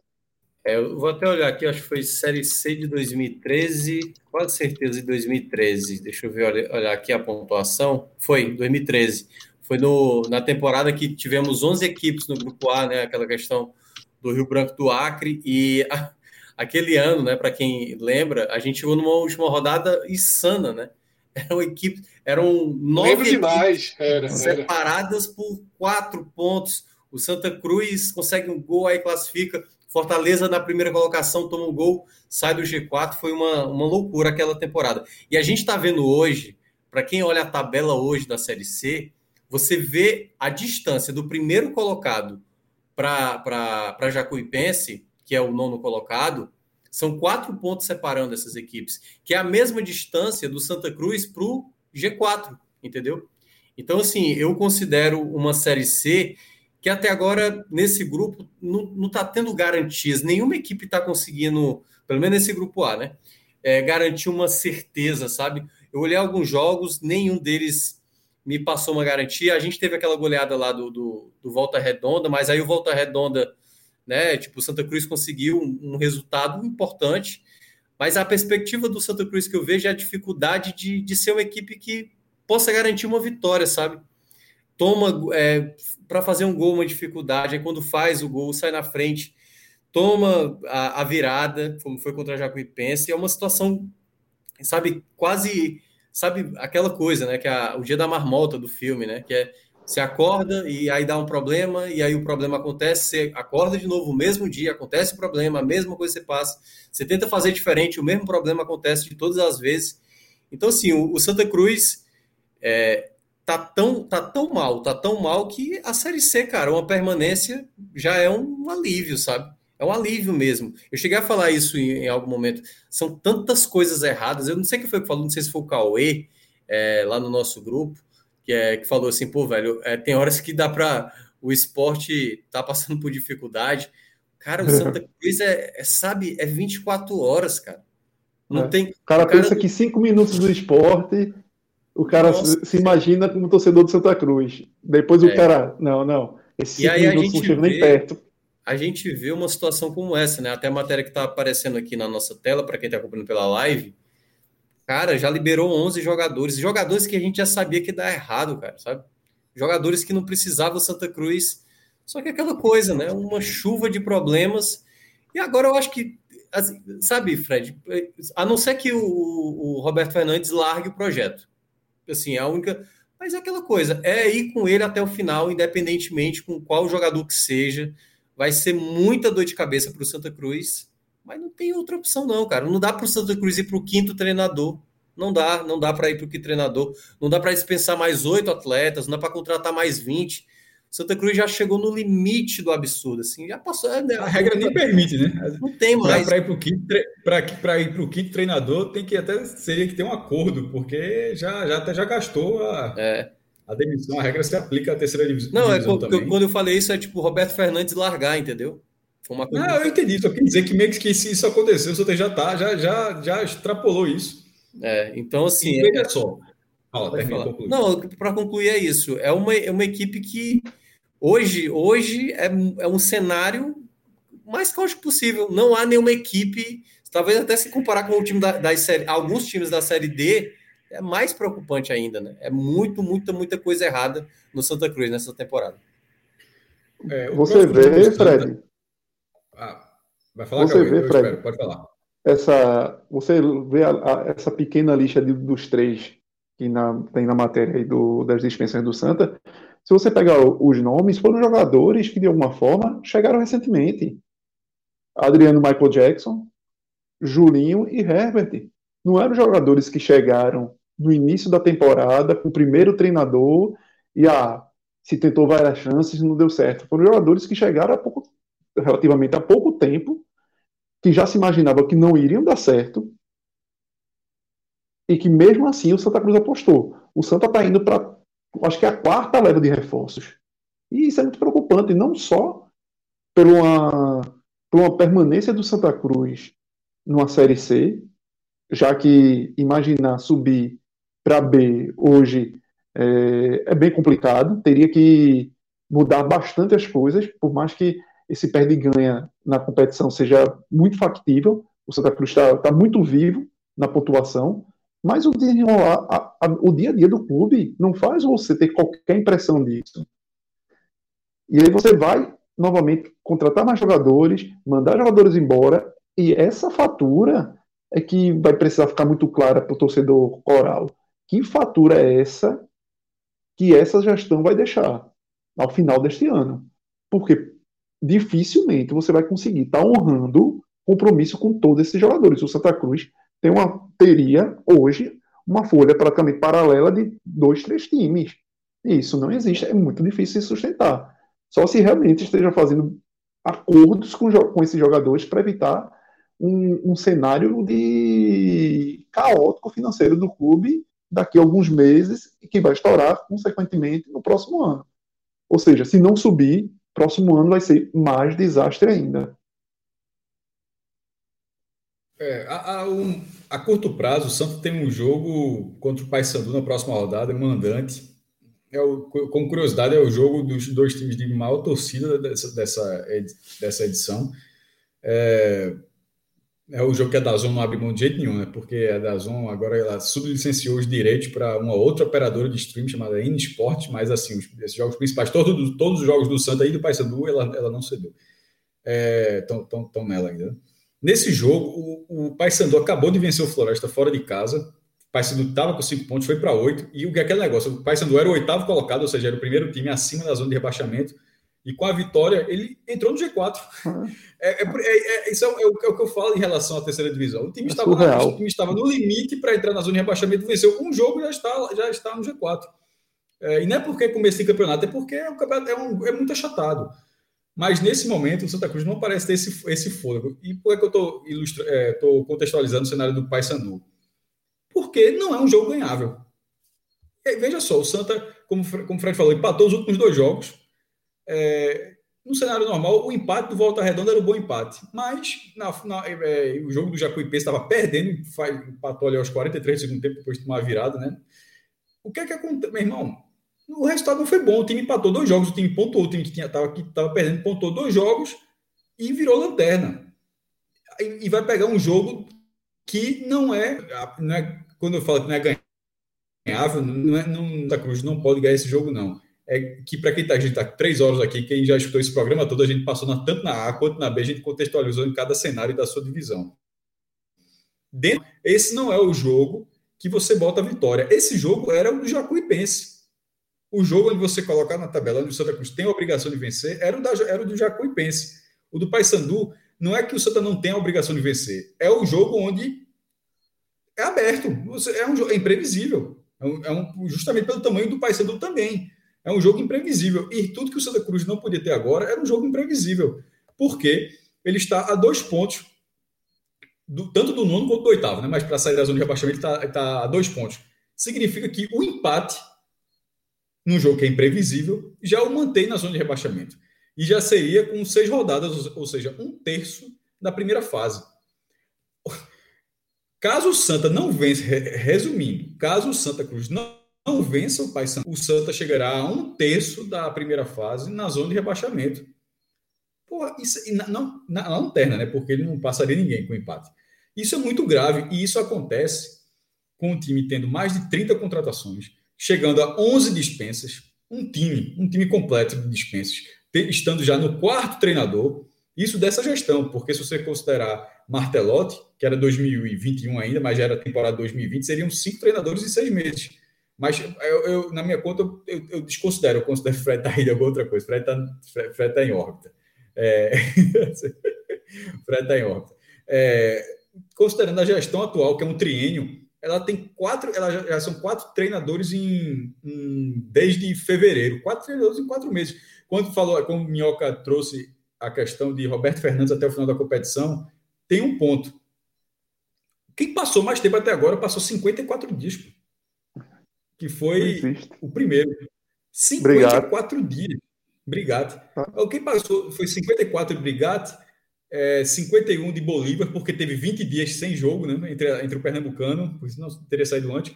13, isso mesmo, 10 mais 3, 13, 13 dias com Galo E agora o Roberto Fernandes que começou agora. Então, assim, ninguém ficou dois meses. Não, é, acredito que o Roberto Fernandes vai passar mais tempo, porque também o Santa está na, tá na, última cartada, tem toda uma situação, o Roberto Fernandes também não tem muito mercado nesse momento para abrir mão e vou para outro lugar. Até porque, lembrando que a questão da regra de, de saída do treinador também vale para o próprio treinador, não vale só para o clube, né? vale, só, para o próprio treinador. Então, acho que tanto para o Santa quanto para o Roberto Fernandes é interessante que, que esse trabalho seja até a reta final do brasileiro. Mas em relação à perspectiva de ganho técnico, o Santa perdeu o Chiquinho, que era o único expoente do, da criação. A, a abriu mão dos jogadores que ele abriu hoje. Eu vi, eu vi, até um torcedor do Santa aqui falando de. Foi sábio, que não achava Everton um zagueiro é, ruim. Mas Julinho, no primeiro jogo, que foi, foi tratado como uma questão física, não era só questão física, era questão técnica, que foi o jogo do Manaus. Foi uma atuação assim, lamentável. O Felipe aqui veio, o Felipe estava indignado naquele dia, a gente falou: Ó, oh, meu irmão, o cara tratou como não, deve ter tido uma questão física, não era só, não era só isso, era que tinha também Adriano Michael Jackson, é, é, não, não, não, rolou, não teve paciência, saiu já. É um time sem perspectiva. É um time que nesse momento não tem uma figura da criação, vai, vai, vai se apostar em Rondinelli, que estava até desfocado, só da TV esse desfoque todo. Perdeu, perdeu o Chiquinho, foi, o Santos foi regredindo, né? É. Tinha, em algum momento tinha Didira e tinha, e tinha Chiquinho. A torcida não gostava de Didira, beleza. E Paulinho ainda que ajudava a armação. É, o segundo volante arrumava na armação, é. mas pensei, Paulinho, tinha Paulinho, Didira e Chiquinho. Aí não mais.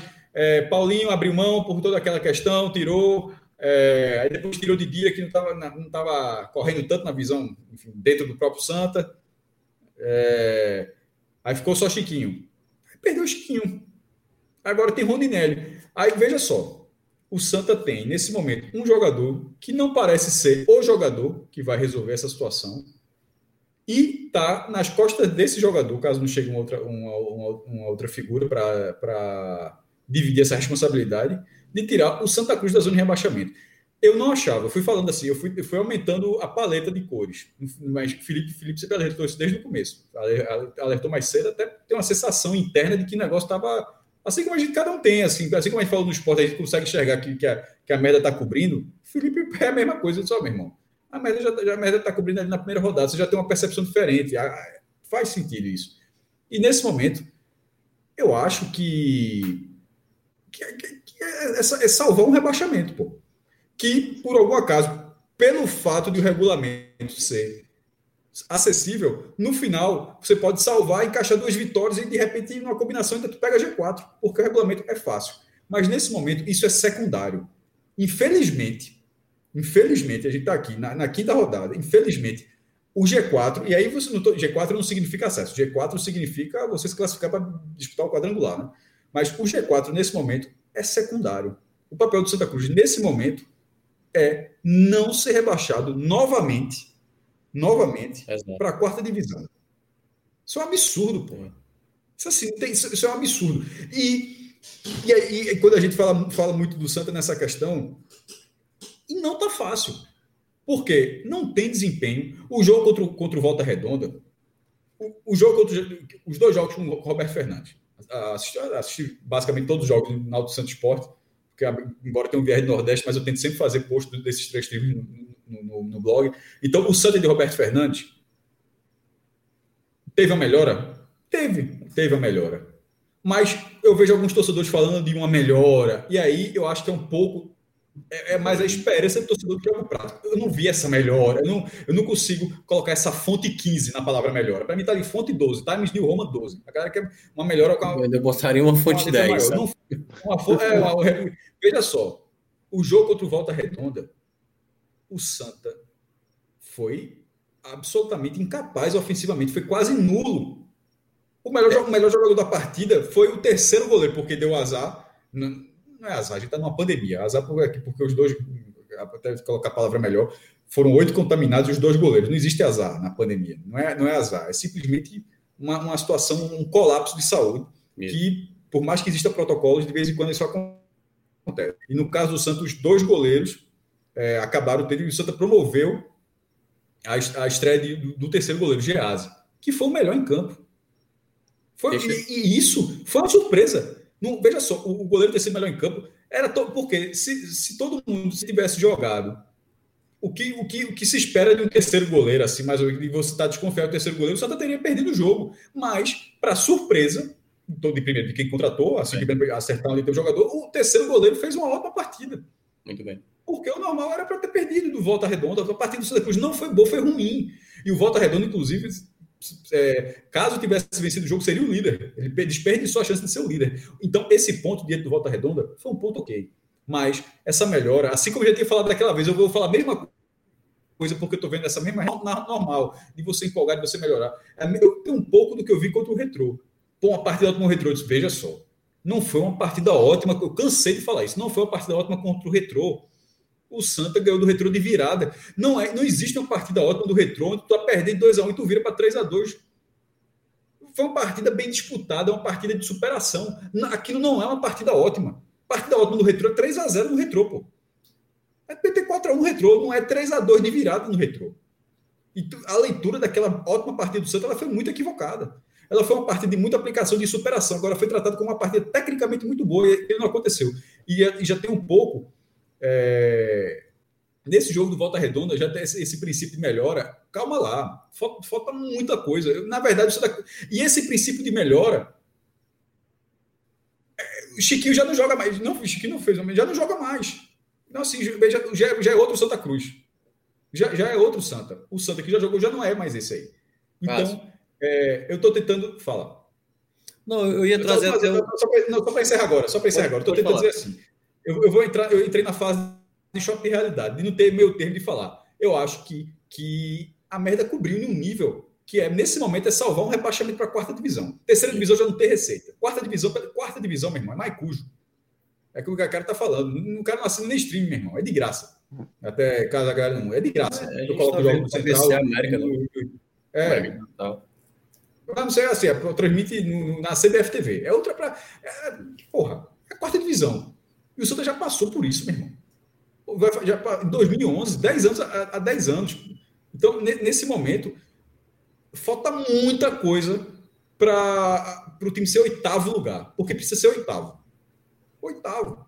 E depois, sendo oitavo, como é muito perto, porque do oitavo você precisa virar o G4 ali, aí tu engata duas vitórias, de repente até, meu irmão, na, na, na reta final tu consegue acesso, como foi o caso do Brusque. Que bizarro, chegou a levar de oito, foi para o quadrangular e subiu, porque é o que o regulamento permite. É. Mas isso é um outro momento. Isso é um outro momento. É eu, eu, vejo uma perspectiva muito difícil até de disso acontecer. Ó, o, a menor pontuação de um turno da Série C, de uma equipe que foi buscar uma classificação ali no G4, terminou o primeiro turno com nove pontos. Essa foi a menor pontuação de uma equipe.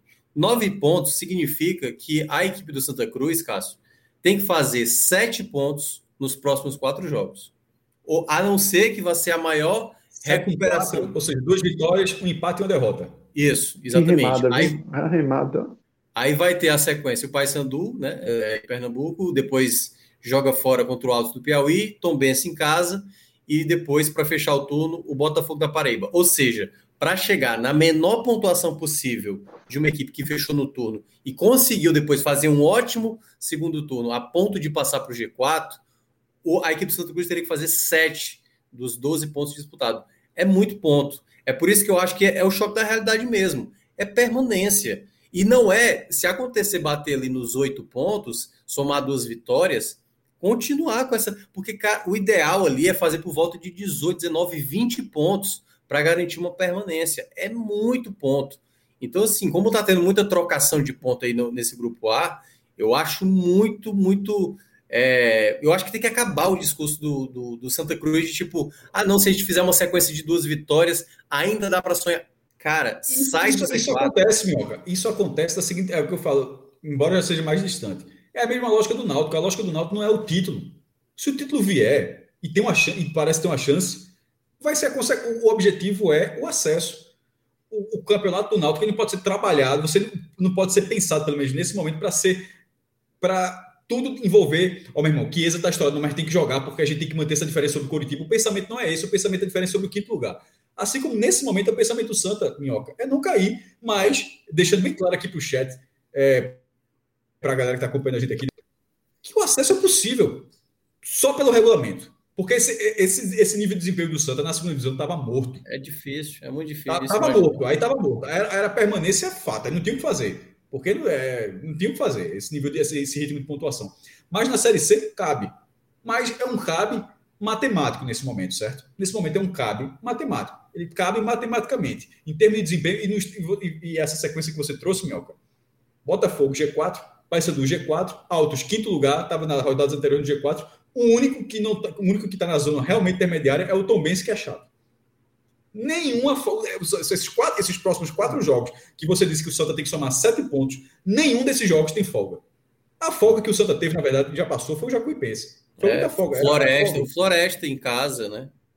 O Floresta em casa que foi 0x0. É. É, também, é verdade. O Floresta em casa, mas já ficou mais para trás. Mas assim, desse momento, mas ok, já foi. Mas nesses próximos quatro jogos, nenhum deles é folga na tabela. E somar dois, duas vitórias também, a gente tá, como o Mioca disse dessa trocação, estava até olhando aqui, somente dois, dois times conseguiram em um momento somar duas vitórias consecutivas, que foi na segunda e terceira rodada, tanto Volta Redonda quanto Ferroviário. Ninguém conseguiu em, outras, em outros momentos, em outros momentos, uma sequência de jogo, uma sequência de vitórias. Tem como imaginar o Santa Cruz fazer isso? Não tem. É, mas eu acho que todo o cenário, sabe, Cauê? Todo o cenário do, do, do Santa Cruz é, é, aquela coisa que eu falei do esporte, né? É o que está desenhado. É, Cara, é tá tanta muito. coisa, é tanta coisa destinada para uma queda de série D, tá, tá tudo aí, velho. Tá todo desenhado para uma queda desastrosa, sabe? Tudo deu errado. O, o Santa Cruz fez tudo errado, o que foi possível, e aí. Inventou sabe? erro. Porque tudo errado já passou. É, quando você, quando criou mais, né? Tudo errado. Criou mais. Tudo errado. Já, esse, esse, esse já, já, ficou muito para trás. É. Quatro treinadores em quatro meses não é tudo errado, não. Quatro treinadores em quatro meses é algo que você não vê. É aquela coisa. Você simplesmente não vê. É, isso não é tudo errado. Tudo errado é outra coisa. Quatro é. treinadores em quatro meses é algo que você olha assim, é uma piada, pô. É. É uma piada. É praticamente você usar quatro temporadas numa mesma temporada. Porque. É Velho, Galo, Alexandre Galo ficou 13, tudo bem que ele saiu. Ficou 13 dias no Santa Cruz. 13. 13. E, e, e ele saiu fazendo um vídeo esculhambando pelo Santa, porra. Santa, aquela das coisas mais inacreditáveis que eu vi. Aquilo, aquilo ali, veja, aquela reclamação de Galo, legítima. Ele pode, veja só, não estou não tô falando em relação a. Mas ele poderia ter usado a rede social dele, o Instagram de Galo, o site oficial do treinador Galo, o Facebook, sei lá, a rede social que ele usa, qualquer uma. não. É, não, não, fazer isso na própria instituição, né? A não, própria instituição divulgar não, algo desse tipo. Não estou nem falando que ele gravou dentro do Santa, é muito pior do que isso. É o Santa ter gravado e compartilhado, achando que aquilo era não dá, assim, então algo positivo, porra, né? Era totalmente é minimamente positivo, que aquilo não é transparência, aquilo é outra coisa, é aquilo não é transparência, pô. Aquilo é, é vamos ler esse superchat. Vamos ler esse superchat, tá? De Sábio Vasconcelos. Vocês não acham que o Cabeleira teve poucas chances, né? Foi liberado hoje, para quem não, não acompanhou a notícia. Não lembro dele atuando na posição dele, que é meio armador. 19 anos, canhoto, técnico. Sem Chiquinho, seria útil dar uma sequência para ele. Perdemos para o Náutico.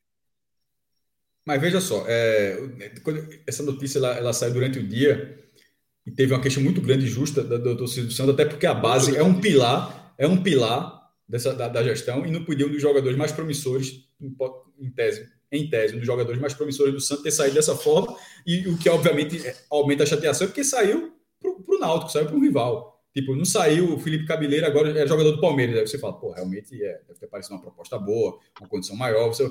Assim, não, foi para o rival local. É, foi um rival, um rival da cidade. Então, assim, acho que isso aumentou. É, de 9,45, o Santa colocou uma nota e já detalhando um pouco mais, até porque tinha que isso sim é, é, é, é, transparência. E até colocando, o Santa manteve 30% dos direitos federativos, direitos econômicos né, do, do, jogador, é, e quitou as dívidas do, da, da, saída. Isso acontece muito. É, de, de, jogador estar tá devendo muita grana e a, a venda ser mais ou menos o, você quitar as dívidas. É, um exemplo que eu lembro aqui de, de cabeça, Jair, quando o esporte vendeu o Atlético Mineiro, foi uma venda de um milhão de reais o esporte não recebeu um real, porque um milhão é que o esporte devia. então, aí ficou um por um. Então, assim, é, devia um milhão, ficou um milhão. Pô, ah, a vida foi. De forma contábil, custou um milhão. Então, nesse Sim. caso, zerou o processo com o jogador, mas é, é o que Sábio falou.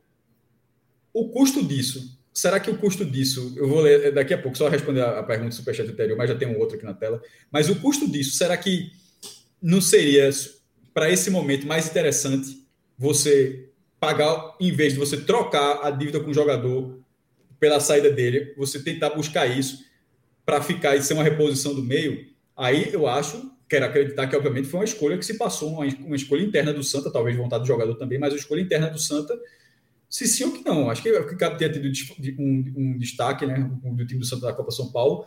É, no primeiro, não faço a menor ideia do, do valor dessa dívida, certo? E se, se o Santa Cruz, por exemplo, com essa passagem dele para o Náutico, se o Santa. Cássio, mas se você fizer momento, uma conta. Se, o Santa Cássio, tá vendo se a gente for fazer uma conta, de, por exemplo, vamos dizer que o salário dele for, seja 20 mil, que eu acho que não seja, mas 20 mil.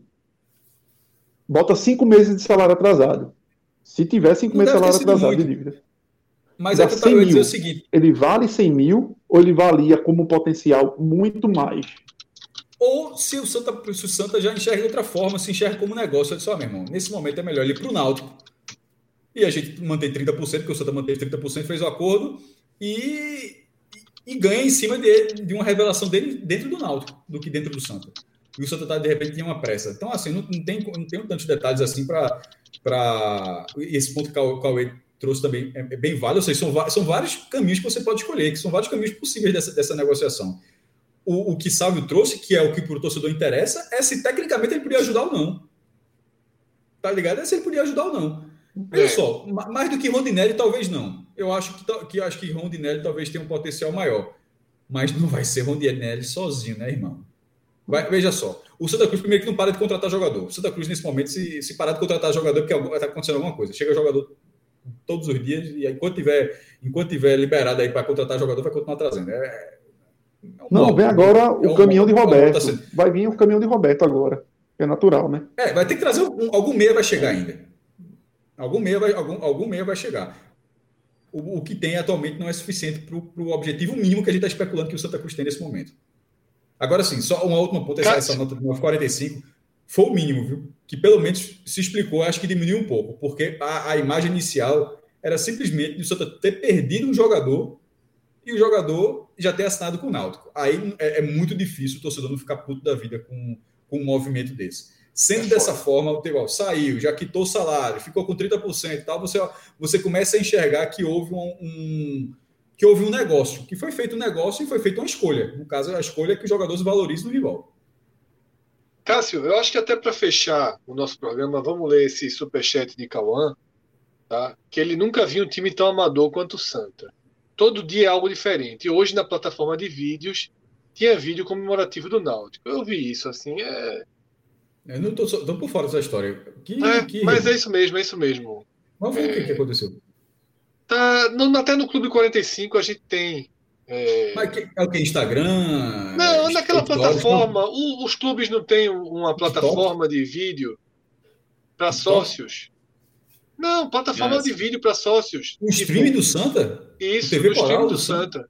Isso, o TV, o stream do Santa é, foi colo foram colocados vídeos de outros clubes, tá? como Náutico e Vasco. Os melhores momentos de Vasco e Havaí. Isso foi agora, Cássio, na madrugada. Não tem ainda nenhum posicionamento do é, clube ser, sobre isso. É, assim, não apareceu. Tá, tem, uma, tem umas tweetadas de, de, de, Tem umas tweetadas com prints né, do repórter Gondim. Eu acho que, que é, ele se define aqui como jornalista do Boleiros Net, né? Acho que passou pelo Diário recentemente, né? Pelo, pela equipe do Esporte do Diário. E tem um print aqui da TV Coral, e aí tem melhores momentos de, de Havaí e Vasco, e tem um vídeo de 120 anos do Náutico. Né? Por algum motivo, não sei se é alguma empresa que faz isso. Ou ele colocou também. Prints, tá? é, um, é um novo modelo, assim. Veja só, o negócio assim é tão específico porque você tem que fazer o upload, e colocar o link, é um negócio tão específico, isso não se erra, pô. Se tu colocar um embed de um vídeo do YouTube, é ZW, caixa alta aí, é 4 assim, é um, é, um, é um, número completamente maluco que você. Cássio, você... veja, é o que eu tô falando. De, me parece algo da empresa que administra, né? Que parece que é o futebol card e tal. Enfim, Eu não acho que foi invasão, nada. Eu acho que foi alguém que administra essas. Não, veja, não, eu só estava levantando, veja, não, se sabe, não se sabe a resposta. Assim que você, você, não, não se sabe, não sabe a resposta. Sabe. Então, assim, um, são caminhos. Uma delas, essa que você está falando, é uma, uma, empresa de repente terceirizada, e o cara fez um movimento genérico, e aí acontece do site, ou seja, de repente o cara nem jogou na página do Santa, mas é algum link que aparece automaticamente no Santa, certo? É tipo um embed normal. Se você pegar um embed que você coloca no YouTube, eu posso colocar no meu site, você pode colocar no seu, no outro, o mesmo embed e eu fico o vídeo igual para todo mundo. De repente o cara puxou, ou alguém invadiu, a coisa que tinha muito no, no início dos sites oficiais. Era derrubar e derrubava o site. Tu lembra? Hoje, hoje são mais é, simples, é, né? Cássio, eu tenho acompanhado aqui algumas tuitadas, as respostas, é, e parece que foi a empresa mesmo. Tá? Que é, já admitiu o erro, já, já consertou. Mas é isso, tudo tem acontecido no Santa Cruz. Tudo. É tudo, atrás, né? Tudo, Infelizmente, tudo. como meu irmão, é. tá nessa fase aí, velho. O IMA. O IMA, o IMA tá, tá daquele jeito, tá? Aí, é... o, aí o que a cara até falou aqui, um torcedor aqui falou: meu irmão, se eu conhecer Santa Cruz, vai subir. É a mesma coisa do Central, velho. É o ano, é, o ano do Central subir da sair da Série D é esse. Não tem como. Foi rebaixado no Pernambucano. É impossível no seu ano do, acesso do Central. É isso, é, difícil acontecer, mas. Ah, eu tenho assistido mas... Central. Infelizmente Tu sabe, tu sabe que é o treinador do Central, Fred? Acho que tu não sabe, não faz nem ideia, né? Não. Júnior Baiano. Júnior Baiano, é, eu vi a notícia. E é treinador. Tem o filho dele também, né? E é treinador. Tem o filho, né? Tá Perdeu em casa, Cássio, do 13? Um jogo. Não, no Campinense. O 13 empatou. Campinense. Assisti todos os jogos do Central. Jogou bem na estreia contra o, contra o América. No último lance teve um pênaltizinho, um mandrake que não deram para a Patativa. No segundo jogo ganhou de virada do Calcaia do Ceará. No terceiro, lá contra o 13, fez 1 a 0 tomou um empate, fez 2 a 1 tomou um empate 2 a 2 lá, lá, viu? lá em Campina Grande. Aí contra o Campinense, infelizmente, o Campinense que acabou de ganhar o Campeonato Paraibano, aí o meu jogador é Fábio acertou um gol de falta. Queria, viu? Uma fa... Ó, o cara acertou uma falta na Série D que faz tempo que eu não vejo na primeira divisão. Não é aquele Fábio, não, né? Não, não tem condição, não acertaria nunca. Não. É... Eu, eu tô falando, o gol de falta foi um golaço. O Central tentou reagir, mas não, não era o de Rogerinho, não. Rogerinho é meu atacante, fazedor de gol, mas dessa vez perdeu. Central, então é. Central não perdeu um jogo na terceira, na quarta divisão, comandante há três anos. E não sobe. É impressionante, né? Parabéns. Veja, é, a Série D não estava na pauta, não. A, série, a gente conseguiu aqui com 3 horas e 37. 3 horas e 37 de live a gente conseguiu. Quer dizer, 37 foi só de Celso caindo. É. Mas as é. outras três horas é, a gente conseguiu puxar aqui a pauta na barra, tá? Eu fui de tirar onda de Celso, dizer que era fácil fazer as perguntas, mas a condição da pauta é sempre complicada. mas foi, foi um ótimo programa, tá? A duração é, faz parte, né? A gente acabou realmente aprofundando, entrando em temas. Que... Acabou sendo podcast velha guarda, viu? Um podcast isso, raiz. Isso, isso. Isso foi um bom e velho raiz, né? Mas eu acho que, da... raiz, é. é. que é a ideia, na verdade, né? Que é, eu acho que nas segundas-feiras. Voltado dessa forma. É, nas segundas-feiras o, o, caminho será por aí.